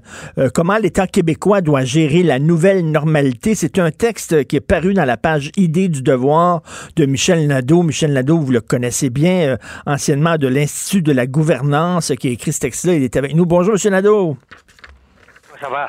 Ça va très bien. Je ne savais pas que vous n'étiez plus à l'Institut de la gouvernance, M. Nadeau. Oh, ben oui, je vais l'être encore en réalité. Je vais, mais je serai plus directeur général. Je veux plus de tâches administratives, là. Alors donc, je vais continuer d'intervenir, mais je, j'ai décidé après 15 ans, là, que c'était assez, là. Alors, je vais, je vais faire des interventions publiques. Je vais euh, faire d'autres choses. J'ai d'autres projets. Et euh, je vais regarder ça, là. Mais, euh, la gestion, là, euh, je laisse ça à d'autres. Mais, mais est-ce que c'était votre bébé, ça, l'Institut de la gouvernance? Michel? Je l'ai créé il y a 15 ans avec Yvan Allaire. OK, ouais, super. Mais en tout cas, 15 ans, c'est vraiment une très bonne job. Et je suis très content que vous allez euh, continuer à Ah, commenter oui, dans les médias. Jamais, plus que jamais. Si la clause d'exclusivité de Québécois n'était pas là, là, bah, je, je travaillerais plus, mais euh, j'ai de la misère avec celle-là. là. Le message est lancé. Alors, Michel Nadeau, vous dites là, que comment l'État québécois va devoir euh, gérer le Québec parce que c'est certain qu'on ne fera plus les, choses de la même façon. Par exemple, le télétravail, c'est là pour rester. là. Ah oui, oui, oui, ça, les banquiers me disent, je parlais avec Louis Vachon, puis tout ça, là, non, le télétravail à caisse de dépôt, 20-25% des gens ne reviendront pas. Et puis, euh, non, il y a, c'est, ça va devenir une réalité. Puis, évidemment, pour les patrons, c'est moins d'espace de bureau. Pour l'environnement, c'est moins de pollution, moins d'automobiles sur la route. Euh, tout ça, tout milite pour ça. Mais évidemment, avec Zoom, c'est moins pire. Le fait que vous allez parler à vos collègues, vous allez les voir, euh, ça sera pas des, des rencontres physiques, mais ça allège beaucoup. Euh, le Zoom, là, les, les euh, lifestyle, puis tout ça, là, Team, euh, ça rend le télétravail beaucoup plus ben oui. Et Michel, c'est assez, c'est assez télétravail, ça va être les classes, les enfants, euh, les, les étudiants secondaires, universitaires, cégep. là. Et il y aura beaucoup de cours maintenant qui vont être donnés à la maison. Mais c'est assez particulier que ça a pris une pandémie pour qu'on se rende compte que le télétravail, c'est faisable. Il me semble qu'on aurait dû prendre ce virage-là il y a longtemps. Ben oui. Puis là, là, c'est comme les cliniques. là. Hier, Mme McCain disait ah, les, les, téléconsultations, euh, les médecins spécialistes, les téléconsultations, ils découvrent ça, là, commande. Là. Imaginez pour désengorger les urgences, là, euh, un médecin à 3-4 minutes l'appelle, là, il peut en passer un méchant paquet, puis il, il est chez lui, là, puis euh, il va vous dire c'est quoi, puis il va vous regarder, puis évidemment, il vous touchera pas, mais il peut faire un paquet d'affaires à, à distance en voyant euh, votre dos, euh, votre bras, etc. Euh, tout ça va changer considérablement. Et là, euh, euh, de, de- c'est-à-dire de, mettre l'accent sur l'achat local, sur euh, aider les entreprises d'ici. Bon, il y a plusieurs campagnes. Est-ce que vous croyez que ça va durer après la crise? ça? Je pense que oui. Je pense que oui. On s'aperçoit que là, euh, on, on est totalement dépendant. Il y a un rapport qui est sorti, là, comment le Canada et le Québec, on est dépendant. 87 de nos cellulaires et de nos portables viennent de Chine. là. Euh, bon, ça, on peut pas faire autrement. Mais il y a bien des choses, les masques, puis tout ça, puis les gants, puis tout ça. Il va falloir qu'on ait des usines locales ici, là. Parce que c'est- on peut pas être dépendant surtout envers la Chine. Mais Michel, on s'est mis dans une situation de grande vulnérabilité. Ben oui, ben oui. Par contre, euh, Richard, qu'est-ce qu'on fait avec Ritmans? Ritmans, c'est une compagnie qui est mal gérée. Et puis là, ils viennent de déposer un accord là, avec leurs créanciers. Moi, si j'étais à Fitzgibbon, puis que Ritmans vient me voir, là, Colin, je dirais à la famille Ritmans, là, je vais vous aider, mais si vous en allez. Mais il va y avoir des problèmes comme ça. Des entreprises québécoises qui ne correspondent plus, sont pas dans le e-commerce. Simons, oui, je vais les aider. Peter Simons, ça- il, a commencé à, aller sur le commerce électronique. Mais euh, si, si tu peux pas, euh, tu peux pas, euh, même le Cirque du Soleil, en tout cas, euh, il va falloir que juste parce que tu es québécois, c'est pas vrai qu'on va t'aider, qu'on doit, toi, mon humble Ben oui. moi. Il faut que tu aies une vision, il faut que tu sois, euh, tu sois adapté à la nouvelle réalité numérique. Ben oui, parce que là, là, on est dans l'urgence. On s'entend que le gouvernement québécois, fédéral, euh, aide les entreprises, euh, no matter what. Là, tu as besoin d'aide, on est là pour toi, puis tout ça. Mais à un moment donné, quand on va revenir, là, Ouais. euh, il va- c'est bien d'aider les entreprises, mais aide-toi et le ciel t'aidera. Si une entreprise oui, est mal gérée, pourquoi on leur donnerait des millions? C'est ça. Puis même, encore une fois, est-ce qu'on leur donne des millions? Air Canada, moi, je moi, je leur donnerais pas une scène. Je dirais, vous allez me donner des actions. Vous allez me donner des actions parce qu'on sait que les avions, c'est cyclique. Là. Alors, Kaline Ravinescu a fait une passe des dizaines, des centaines de millions là, quand le stock était haut. Puis là, là, nous, là, on ferait juste leur prêter de l'argent ou leur donner des subventions. Non, non. Non, non. Là, il, il fa- il faudrait. Il y a beaucoup de compagnies comme euh, Lufthansa. Le gouvernement allemand a nationalisé euh, en partie Lufthansa. En Italie, à l'Italia. Moi, je pense qu'il y aura des compagnies comme ça. Moi, euh, si l'Alberta veut garder du gaz de schiste, il va être obligé de les nationaliser, c'est clair. Et autre chose, j'entendais M. Legault qui dit il faut construire le troisième lien euh, à Québec parce que ça va créer de l'emploi. Puis là, je me disais, attends, Barnouche, on dirait qu'on est dans le temps de Duplessis. Là. Dire, non, non, on va créer des autoroutes puis des ponts pour tout ça. Non, non, il faut prendre le virage numérique. Il faut investir dans le numérique. C'est ça l'avenir. là. Ça, est-ce qu'on a besoin d'une troisième voie? Quand on aura du télétravail? Les gens à Beaumont, à, à Saint-Charles-de-Bellechasse, Ben tout ça, là, moi, je pense qu'ils vont rester à la maison. Euh, les enfants, l'école, euh, la consultation médicale, le travail, vous, euh, je sais pas si vous travaillez de la maison, mais les gens iront plus dans des studios, là, La- Ben les, les, les, les Cogeco de ce monde, avec tous les frais fixes que ça occasionne, là, ça n'a pas de bon sens. Alors, donc, euh, il faut pas réinventer, parce que chose n'était pas d'accord, Martin Petit n'était pas d'accord avec ça hier, mais il faut changer, s'adapter au nouvel environnement numérique, la technologie qui change. Mais complètement, comme les cours à distance là, à l'école. Je ne comprends pas ça, comment ça se fait, on n'était pas prêt. Il a fallu là, improviser ça. Ah J'en reviens pas qu'en 2020, on n'avait pas encore un plan pour les cours à distance. Oui. Mais Richard, les professeurs sont complètement dépassés. Moi, j'ai une fille de 13 ans. Depuis le début du confinement, là, Maëva, elle a bâti un site Internet, Instagram, ça s'appelle Battles. bataille.ca. Allez voir ça. Là, là, elle a 1400 jeunes à tous les jours qui la suivent. Elle fait des concours. Puis là, elle a signé des partenariats avec des compagnies qui a 13 ans. 13 ans. Puis là, elle fait, elle fait de donner des cadeaux, des bijoux, des bonbons, puis euh, et tout ça. Puis là, le- le- le- les entreprises partenaires ont un programme de visibilité, d'exploitation. Puis à chaque fois, il faut, il faut qu'ils donnent des cadeaux, soit à Maëva, soit aux, aux 1400 femmes. Alors ça, les jeunes, là, le téléphone, ils ça. Mais les professeurs sont Ben oui. complètement dépassés. Il faut se réinventer, il faut être souple. Ah, D'ailleurs, parlant de souplesse, Michel, les corporations et les syndicats, là, il, Ah. va falloir, il va falloir qu'ils revoient leur façon de faire. Il faut être plus souple. Il faut permettre là, les changements, les, transformations. Les Eux autres, immigrants, là, ah, les immigrants, ils viennent aider, là, ils arrêtez de niaiser. Là. Ben oui. Une infirmière, bon, si une infirmière arrive d'un pays bizarre, là, ben, tout ça que son diplôme n'est pas très bon, fait Lucie Vincourt, mais une infirmière des États-Unis, de France, là, c'est aussi bon qu'une infirmière québécoise. À mon humble avis, moi, comment? Non, non, puis quand on entend des fois les syndicats, là, je, parle à- je pense à Sylvain Mallette, la Fédération autonome de l'enseignement, qui est tout le temps là, non, non, non, je veux rien savoir, puis tout ça, veut dire, Non, les- non. les- non, il faut changer, il faut changer nos façons de faire. C'est pas vrai qu'on va continuer à fonctionner comme si on était dans les années 60. Ben non, ben non, non, non. C'est des gens qui sont accrochés à des structures, là, puis à un corporatisme, ça qui a aucune allure. Là, c'est c'est plus ça aujourd'hui parce que euh, la- euh, tout ce qu'ils ont suivi à l'école normale, comme on appelait autrefois l'école normale, euh, c'est- c'est plus bon, c'est plus bon. Les jeunes aujourd'hui, ils jonglent avec le téléphone, ils vont toutes sortes d'affaires. Si tu as besoin d'une référence, la, la date de naissance de Freud, ils te l'ont en 10 secondes. Ben là, oui. Ils vont tout te chercher sur Internet. Là. Donc, mais les professeurs n'ont pas suivi. Les professeurs ont, à Non. cause du corporatisme, ils n'ont pas suivi. Puis là, ils se découvrent. Là. Il y a des professeurs qui s'adaptent pas trop mal. Là.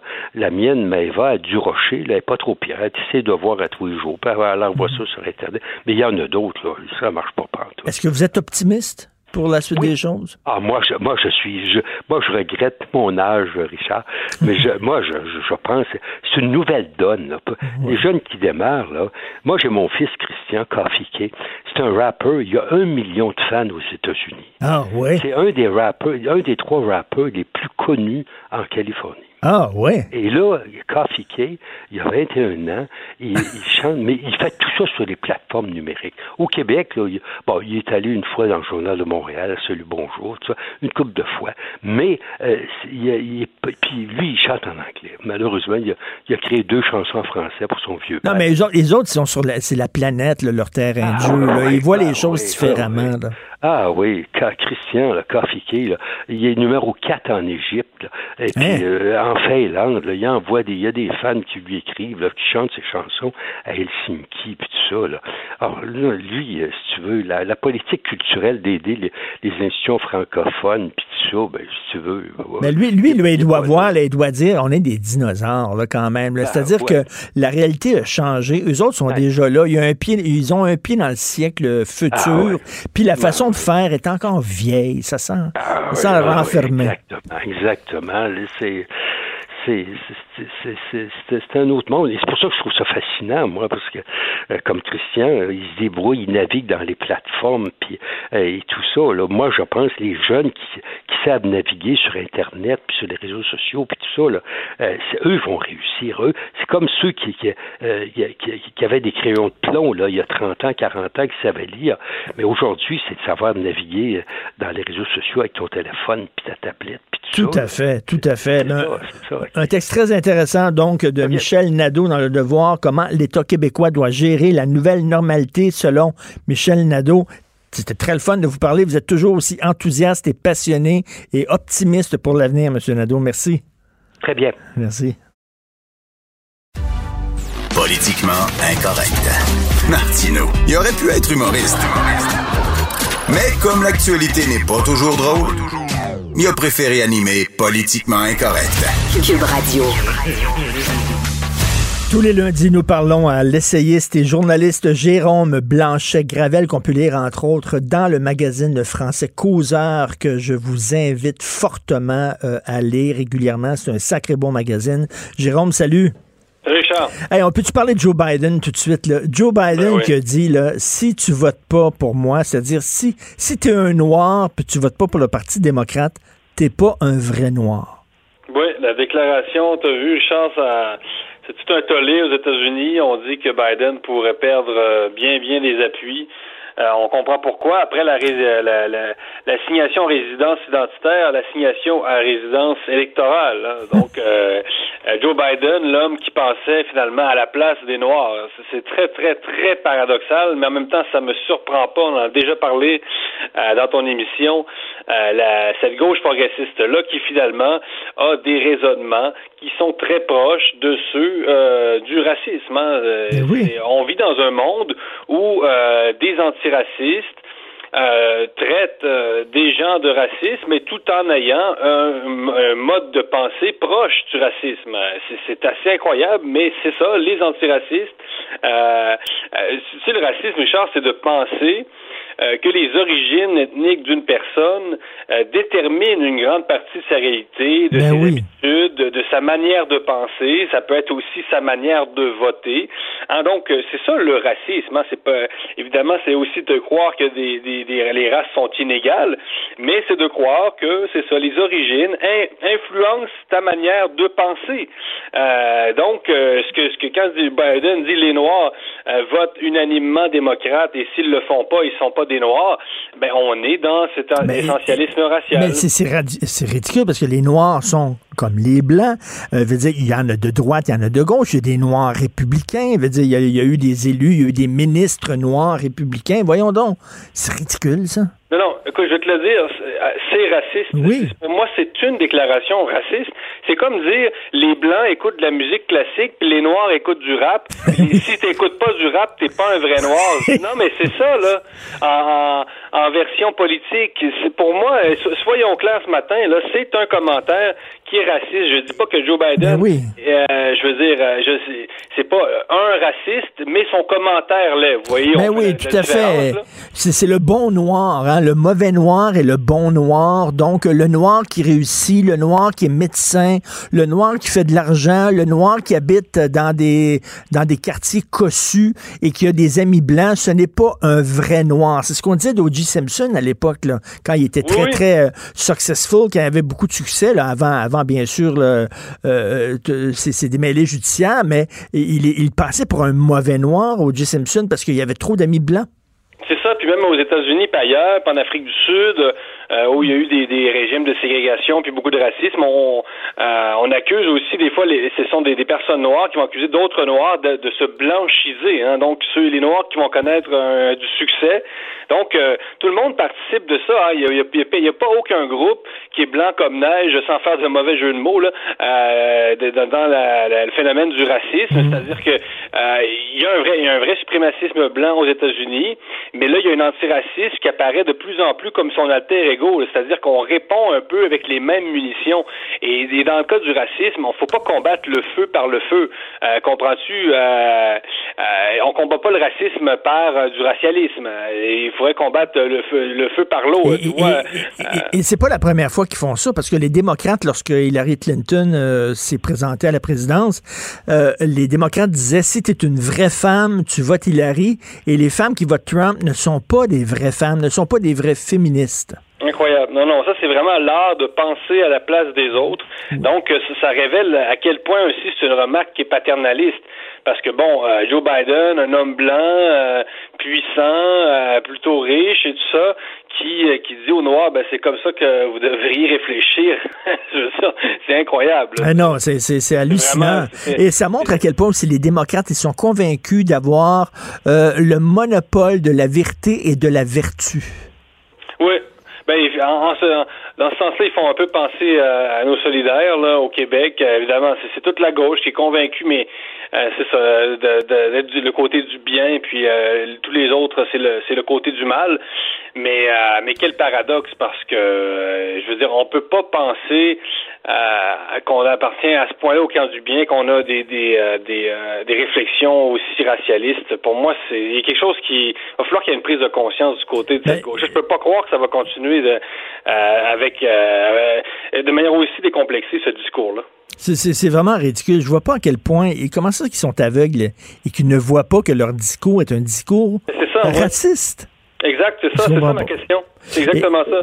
Parce que moi, ça, ça, pour moi, ça crève les yeux, comprends-tu? Euh, trop c'est trop, hein, mais, mais non, ils persistent et signent, puis ils continuent à dire que les, leurs adversaires, évidemment, dans le camp, on sait qu'aux États-Unis, il y en a encore des vrais suprémacistes blancs, mais accuser des gens comme toi et moi, Richard, d'être racistes, excuse-moi, là, c'est nous, les, les antiracistes, ben oui. c'est nous qui déconstruisons euh, le racialisme, donc... Euh, alors, Valérie Plante, mairesse de Montréal, qui s'attaque au vrai sujet, au vrai problème de Montréal, alors que ça tombe comme des mouches à Montréal, elle, elle s'attaque au sexisme de la langue française. Donc, les communications maintenant de la ville de Montréal seront euh, épicènes, qu'on dit épicènes. Donc, c'est-à-dire Ben qu'on va dire, mettons, quelle heure est-elle ou euh, fait-elle beau dehors ou etc.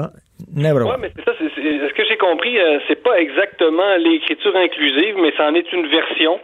Hein, ça, c'est à démêler. là. Il y a toutes sortes euh, à l'intérieur du, courant pour la féminisation de la langue. Il semble y avoir des ben, divers courants. là. Ça n'a pas l'air totalement unanime. Donc c'est ça. C'est l'écriture, euh, c'est ça, épicène.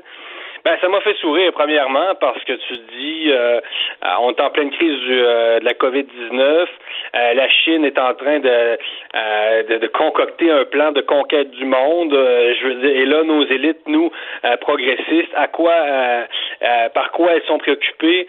Par euh, la prédominance du masculin sur le féminin dans la langue française. Tu dis, vraiment, là, pour Pékin, là, euh, Richard, imagine à quel point ces gens-là apparaissent comme des idiots utiles. Désolé de le dire, mais c'est quand même ça. Ils doivent se bidonner à Pékin de voir nos élites progressistes avoir ces thèmes-là, euh, sans, sans dire qu'il faut parler juste des vraies affaires, là, puis je dis pas qu'il faut euh, qu'il faut arrêter tous les débats euh, à saveur intellectuelle, identitaire, tout ça euh, en Occident, mais il y a quelque chose de très ironique, là, je veux dire, Et j'avoue, j'étais très naïf parce que moi, je me disais, j'ai même écrit là-dessus, heureux, tu sais, le bon côté de la pandémie, s'il y en a un, c'est que ça nous force à parler des vraies choses. Et on va arrêter, on va arrêter d'enculer des mouches, comme je disais. Mais non, on continue d'enculer des mouches.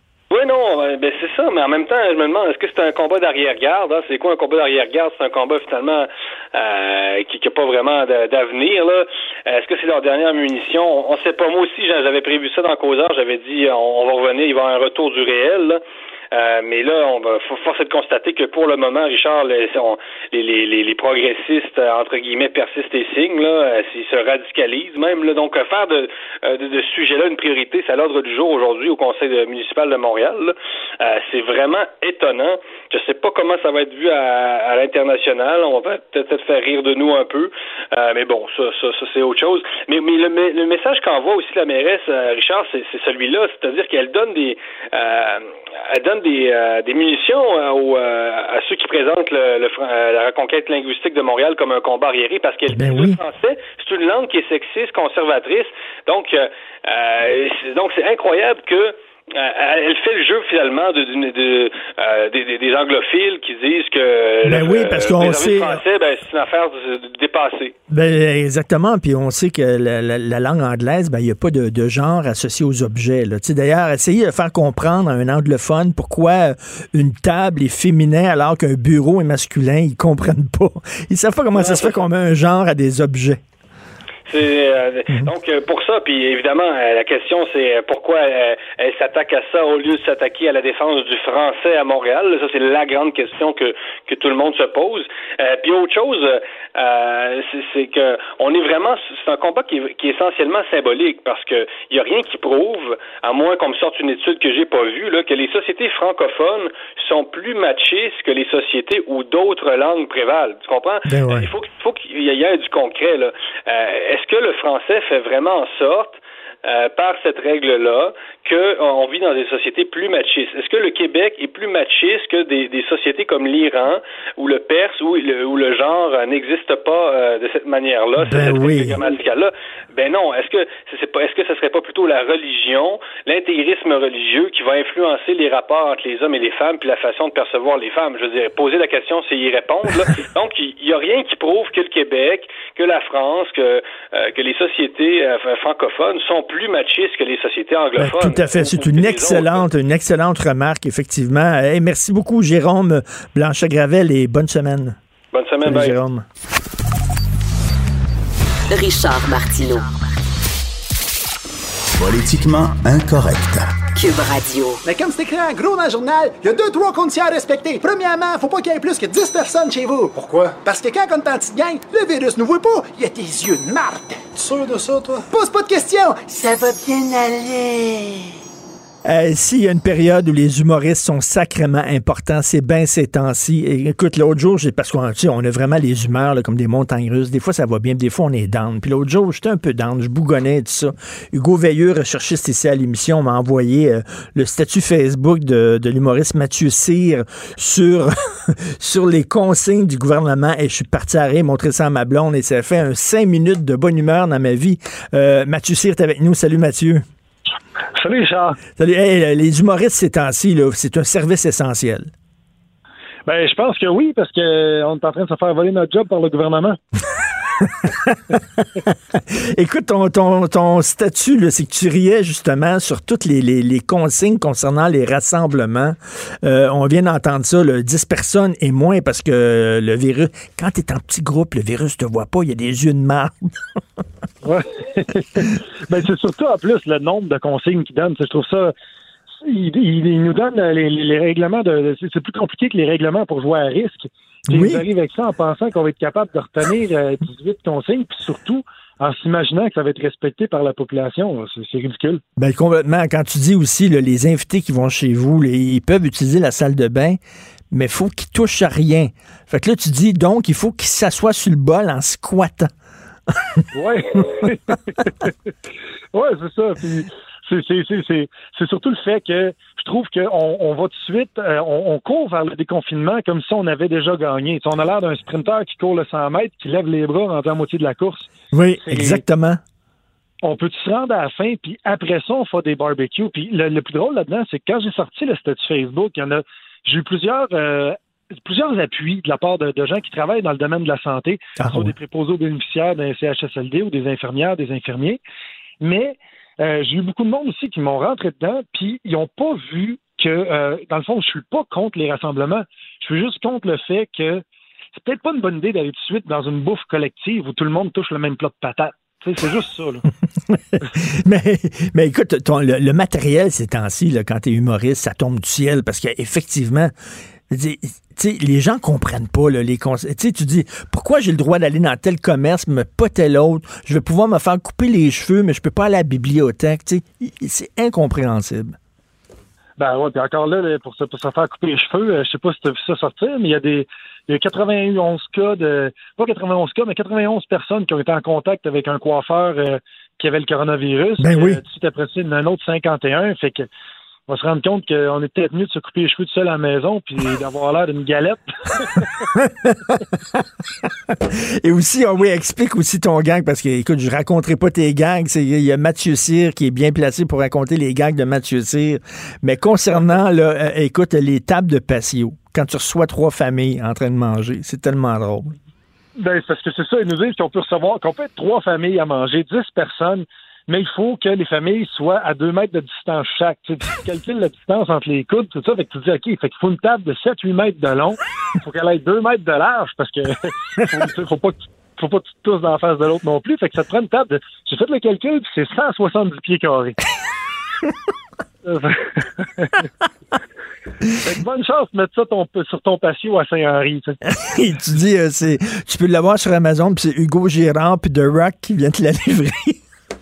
Ouais, exactement. C'est ça, dans les meubles, section taille forte. Voyons non, c'est. C'est ridicule, ou sinon, sinon le monde arrive avec leur table, tu sais, c'est. Parce qu'en fait, c'est l'exemple du barbecue. C'est quand j'ai vu l'exemple, en plus, c'est que le petit dessin dans le journal de Montréal, puis nous expliquait ça avec des petits dessins de assis-toi là, assis-toi là, puis tu vois les personnes à l'autre bout de la table. Je suis comme, on dirait que c'est, tu sais, comme quand ils vendent une piscine gonflable.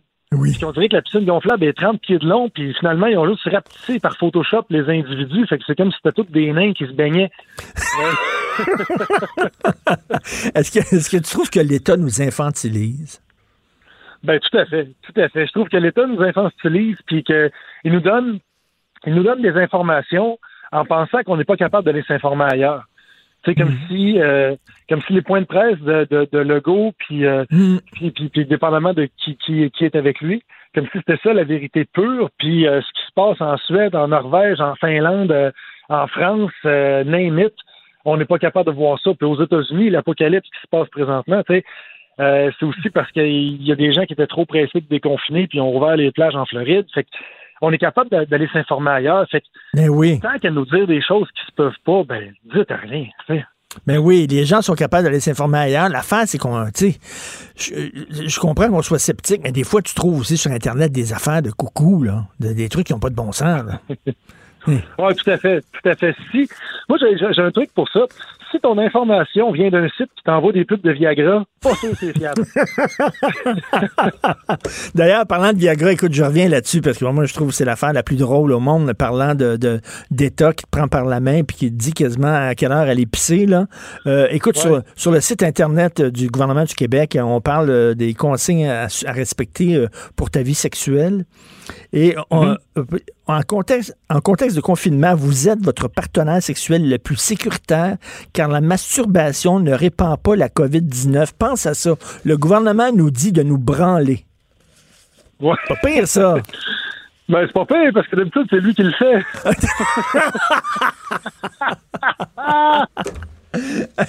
fait que là, c'est comme si on était sa main-d'œuvre. Il nous sous-contracte pour faire la job à sa place. C'est ça, toi, t'as peur de perdre ta job parce que tu dis que le gouvernement est rendu quasiment aussi drôle que les humoristes. là. Ben, c'est n'importe quoi. Je veux dire, regardons, prenons la masturbation tout ça. Je veux dire, c'est, c'est, c'est, ça revient à quand t'achètes un micro-ondes puis ils disent, mets pas ta tête dedans. Tu sais, Ben Euh, oui. c'est, c'est, c'est, c'est évident que tu peux pas mettre ta tête dedans, tu peux pas fermer la porte. tu fait que, euh, Mais Mathieu, tu as hâte de monter sur scène? Ah, ouais, c'est incroyable. Ça, c'est un, un feeling qui me manque beaucoup. Puis là, je suis en train de voir les options pour euh, peut-être louer une salle, puis avoir des gens qui sont à 400 mètres de distance, puis juste jouer devant le public, puis diffuser ça sur le web, ou je sais pas. Je regarde, Ben oui. je regarde les options, je m'ennuie du monde, puis je trouve qu'il y aurait peut-être moyen de, de, de, de faire, justement, tu sais, si on opte vers un barbecue, peut-être que regarder un spectacle en, avec un petit public, ce serait quelque chose qui serait faisable. Tout à fait. Ben écoute, on a très hâte que tu remontes sur scène. En, en attendant, on peut aller, entre autres, sur ta page Facebook. Puis euh, vraiment, tu nous, tu nous fais du bien. Tu m'as fait très rire une journée où j'étais particulièrement down. Donc merci Mathieu Cyr. Salut. Merci beaucoup. Salut. Vive le Québec libre 16 premiers ministres en liste. 16 histoires différentes. Le tournoi des premiers ministres. Alors, c'est le tournoi des premiers ministres avec euh, Antoine Robitaille. Salut Antoine. Ben, bonjour Richard. Alors, euh, tu m'en as euh, lancé des, des- des faciles là, la semaine passée. C'était les Johnson contre René Lévesque, contre Lucien Bouchard. Écoute, c'était facile. Même encore aujourd'hui, c'est une, petite facile quand même. Là. Bon, on est toujours dans les premières rondes. Hein? Ben oui. Ça arrive souvent que euh, au tennis, là, Federer euh, se, euh, affronte des joueurs qui sont euh, moins forts ou qui aspirent à devenir forts, mais qu'est-ce que tu veux, ils sont pas encore prêts. Et, et c'est un peu le cas de, de la journée d'aujourd'hui. Écoute, euh, il y a Robert Bourassa contre Pauline Marois. Donc Robert Bourassa a été euh, deux fois premier ministre. Euh, il y a vraiment Robert Bourassa 1, ça c'était le jeune premier ministre, le plus jeune de l'histoire euh, du Québec. Il arrive là à 36 ans, de, de 1970 à 1976. Euh, et, et donc ça, c'est la première période, période marquée par euh, la, la crise, évidemment, d'octobre de 1970. Il était Mm. tout jeune premier ministre, il venait d'arriver. Donc ça a été très dur à gérer. Ça l'a traumatisé, ça lui a donné le goût, euh, comme on le dit souvent, de la paix sociale. Hein? Et, mais et, et ensuite, ben, ce premier mandat-là est marqué par l'abbé James. Il avait promis 100 000 emplois. Oui. Il y avait un problème de chômage. Il y avait beaucoup de jeunes aussi.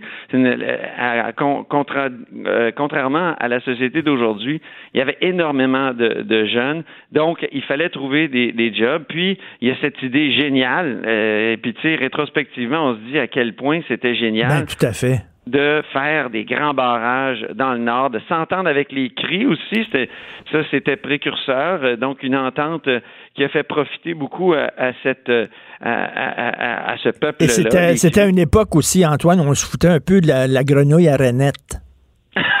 oui. Tu pouvais avoir des gros projets, puis tu stoppais en ça. L'hydroélectricité euh, pose peu de problèmes environnementaux, peut-être en partie, évidemment, au départ, là, quand les arbres à- qui, qui sont euh, inondés se mettent à pourrir, ils vont, ils, développent une sorte d'acide, ça, ça fait ressortir le mercure. Donc, il y a eu du, du, du mercure dans les poissons pendant un bout de temps. Mais à un moment donné, tout ça redescend euh, au, euh, dans, dans le fond de l'eau et après ça, ben, les problèmes environnementaux sont pas euh, énormes. Et Mais je lui en veux, je lui en veux quand même Robert Bourassa, je lui en veux parce qu'il aurait pu, il aurait pu faire l'indépendance du Québec au lendemain de Mage. Les gens l'auraient suivi, les gens. Moi, moi, je pense que c'est le fantasme des Québécois, c'est que l'indépendance soit faite par les libéraux. C'est ça, ben oui, parce qu'il y a mieux les convertis, les gens qui ont fait la démarche euh, de, de, de, passer du fédéralisme et se dire, ben écoute, c'est irréformable, donc euh, on, s'en va vers la souveraineté. Surtout que Robert Bourassa, dans sa jeunesse, avait côtoyé René Lévesque. Euh, il, était, il, avait, il avait même écrit des textes avec lui. Il avait, mais évidemment jamais jusqu'à aller à la souveraineté. Mais écoute, hein, ça c'est son Robert Bourassa II. Ça devait être un un gouvernement très économique. Finalement, ça a été un gouvernement euh, constitutionnel. Il a été pris par les affaires mmh. constitutionnelles parce qu'on voulait régler le problème qui avait été créé par le rapatriement et la fausse promesse de Trudeau, la, promesse de trahie de Trudeau de réformer le, fédéralisme pour les Québécois. Est-ce que tu l'as déjà rencontré, M. Bourassa? Je l'ai croisé à une ou deux reprises, effectivement, mais jamais, euh, je ne l'ai pas bien connu comme notre deuxième premier ministre de Pauline première ministre, la seule. Donc, euh, c'est Robert Bourassa contre Pauline Marois aujourd'hui, euh, première ministre de, septembre 2012 à avril 2014. Quel est son héritage comme première ministre, Mme Marois? Euh, j'ai pas compris, pardon? Quel est son héritage à la première ministre? Euh? Parce que là, lorsqu'on parle de Pauline Marois, bien sûr, on parle tout le temps du métropolis, là, mais elle était, elle était première ministre. Est-ce qu'elle a laissé un leg ou euh, ça n'a pas été suffisamment long? Je pense que c'est la fermeture du, de la centrale nucléaire Gentil 2. Ça, c'est, c'est, pas n'importe qui qui aurait pu faire ça. Et, c'est une décision qui a été prise dans les premiers jours du mandat. et, et, et, et c'est, justement c'est drôle qu'on contraste aujourd'hui Bourassa et Marois parce que euh, justement euh, dans les années 70 le Parti québécois disait au Parti libéral qui était au pouvoir sous Bourassa, vous faites un, un mauvais choix avec l'hydroélectricité, vous auriez dû prendre le nucléaire. Or, le nucléaire, c'était complètement un cul-de-sac pour le Québec. Ça sert, ça, ça, ça, a vraiment rien rapporté. On a dépensé énormément. Évidemment, ça créait des jobs au centre du Québec, là, mais euh, à un moment donné, euh, on s'est bien rendu compte que ça servait plus à rien. Puis, elle, ça a été, ça a coûté très cher, fermer gentil, parce ben que oui. fermer une, une, centrale nucléaire, c'est gigantesque. Là, c'est des coûts. je me souviens au budget, on, avait passé quelque chose comme 1,1 milliard de, de, de, de, comment dire de dépenses. Et, et, donc, ça a été. Euh, ça, je pense que c'est une décision qui reste, mais évidemment, en 18 mois, tu n'as pas le temps d'imprimer ben ta marque. Elle a eu des crises à gérer quand même, euh, mégantique, euh, évidemment. Euh, il y a aussi euh, l'île verte, l'incendie le, l'incendie là dans la maison de personnes âgées. Donc, Donc tu me demandes... moins le temps d'imprimer sa marque, mais c'est une femme qui a, qui a à peu près occupé tous les ministères du gouvernement du Québec. Quand tu regardes la liste, le Richard, je pense que c'est celle, la personne dans l'histoire du Québec qui a eu le plus de ministères. C'est inouï. Tout à fait, tout à fait. Donc, tu me demandes de voter. Écoute, les gens peuvent aller voter sur le site euh, euh, de Cube Radio. Ben, M. Bourassa. Ben oui. M. Bourassa, c'est sûr. Moi, ben oui. Alors, Robert Bourassa contre Pauline Marois, je vote pour Robert Bourassa. Les gens peuvent aller voter, bien sûr, sur nos médias sociaux. Oui. Et, s'ils veulent bien s'informer sur chacune des personnes, moi, j'ai fait des entrevues avec des conseillers de Robert Bourassa récemment, notamment Jean-Claude Rivet et John Parisella à La Haut mm. sur la colline. Donc, c'est un balado. Puis, j'ai reçu Pauline Marois la semaine passée euh, qui n'a pas voulu participer là, à notre réflexion parce qu'elle se dit ben il faudrait euh, appeler aussi les autres premiers ministres vivants, mhm. puis c'est élégant de sa part. Et mais euh, elle nous a parlé de la gestion de la santé, reconnaît ses torts. ah, par oui. exemple, oui, mais elle dit qu'il faut pas oublier non plus que le fédéral a coupé pendant qu'elle était ministre, là, ben était rendu à 17% de financement de la santé. Tout à fait. Écoute, on, peut, on va aller lire ça. Et, euh, sur la colline, en fait. On peut l'écouter, c'est en balado. Super. Merci beaucoup, Antoine. OK, merci, à toi. À demain. À demain. Jonathan Trudeau, quelle bonne nouvelle. Ta grand-mère qui a survécu à la COVID. Oui, grand-maman Lulu, qui a survécu. Écoute, euh, j'en ai parlé à quelques reprises dans les médias, là, euh, parce qu'elle était au CHSLD euh, La Salle. Là, fait que c'est sûr qu'au début, là, quand on voyait à quel point ce CHSLD-là était affecté, Euh, c'était inquiétant. À un moment donné, il y a eu, je pense, 12 ou 14 jours sans qu'on soit capable d'avoir de ces nouvelles. là. Tu sais, le téléphone. Ah oui, ah ouais. euh, oui, euh, c'était vraiment le bordel là, tu sais, au début. Puis euh, euh, ma pauvre grand-maman, euh, elle a contracté la COVID, puis elle elle l'a contracté longtemps. Là. Elle a eu trois ou quatre tests positifs. Là. Euh, ça n'a pas juste duré une semaine, deux semaines, elle l'a eu longtemps. Et euh, on a appris euh, samedi matin donc qu'elle avait eu son premier test négatif. Euh, il y a une infirmière super gentille qui a pris la peine de faire euh, une petite vidéo où elle parle euh, à, à ma grand-maman, puis elle dit Vous êtes guérie, Madame Trudeau, vous Ah. êtes guérie. Puis là, ils ont même pu la sortir de la zone chaude et l'amener euh, sniffer le printemps euh, dans une dans une Ah, chaise roulante cool, euh, dehors. ça. Donc Mais ça, euh, ça veut dire ça, ça veut dire que t'es faite forte, t'as des bons gènes, ça veut dire. ben, écoute, la- l'an passé seulement, euh, ma grand-mère a, a passé au travers deux pneumonies. My God. Elle est vraiment elle, elle- elle est faite forte, là, grand-maman. Puis je, je disais sur, euh, sur Facebook, parce que j'ai fait un tweet là-dessus. Je me suis dit, ça va, ça va donner un peu d'espoir aux gens. On a besoin d'avoir des, des bonnes nouvelles. Oui. Et là, je disais sur, euh, sur Facebook, je disais samedi que j'aurais aimé ça expliquer à ma grand-mère qu'elle trendait sur Twitter comme ça se peut pas. Samedi, écoute, j'ai j'ai le tweet devant moi, là. Euh, il y a eu 2000 likes, une centaine de partages, 81 000 impressions. Le premier ministre Legault a liké euh, Hein? le tweet, la vice-première ministre, des artistes, c'est vraiment, elle, elle- elle a été, euh, elle, elle a trendé, puis ma grand-mère aurait absolument rien compris de ce que c'était Twitter et ce que ça voulait dire, mais il reste que j'aurais vu, j'aurais voulu dire grand-mère Lulu, tu sais, les gens sont contents pour toi. Je, je dirais seulement ceci. Tu sais, j'ai eu une, une- une grosse réflexion là, dans, dans la journée de samedi, puis hier, quand, quand je pensais à ma grand-mère, puis je me disais, bon, ma grand-mère n'est pas en mesure de, de comprendre vraiment là, la réalité de ce qui se passe. Euh, Elle reconnaît plus vraiment les gens autour Mhm. d'elle. Puis tu te dis, bon, qu'est-ce que ça va lui donner de plus tu sais, d'avoir passé au travers euh, de la COVID? Là? Mhm. Sa qualité de vie réelle, c'est quoi? Ben, c'est quoi? Je me suis dit, j'ai trouvé mon ma réponse, mon réconfort dans le fait que au moins le, le jour où elle partira, c'est peut-être euh, dans, dans, dans, dans, cinq mois, dans cinq ans, je sais pas, là, elle arrête pas de nous surprendre, euh, ce sera pas dans des conditions aussi atroces que celles qu'on a connues dans, dans les derniers mois. Là. Laisser, euh, laisser à elle-même et, et tout ça. Donc, ne serait-ce que pour ça, c'est une immense réjouissance de voir que ma, ma fait, petite mais- grand-maman a passé au travers de ça. Écoute, euh, question délicate, mais euh, Sophie euh, Durocher, dans son, dans son émission, elle, elle recevait André Comte-Sponville, qui est un philosophe français, et il disait Vaut mieux mourir de la COVID que de mourir de l'Alzheimer. Et si j'avais à choisir, il avait dit ça. Ouais. Ben, dans, le- dans le cas de bien des, euh, bien des années, ça aura été les deux. Là. Mhm. Malheureusement, Mhm. là, c'est pas une question de choix. Tu as, le combo.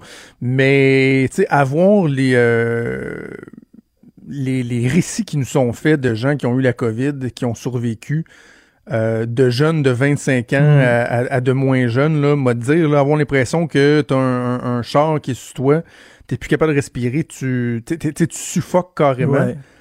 Euh, non. Non, puis dans des je- conditions où tu peux pas, euh, tu peux pas être euh, avoir tes proches autour de toi, être isolé. Non, non, non. Effectivement, on souhaite Ouais, ça ouais, ouais, ouais. à personne. C'est une très bonne nouvelle. On t'écoute bien sûr euh, tantôt avec Maude Boutin. Merci beaucoup à Maude.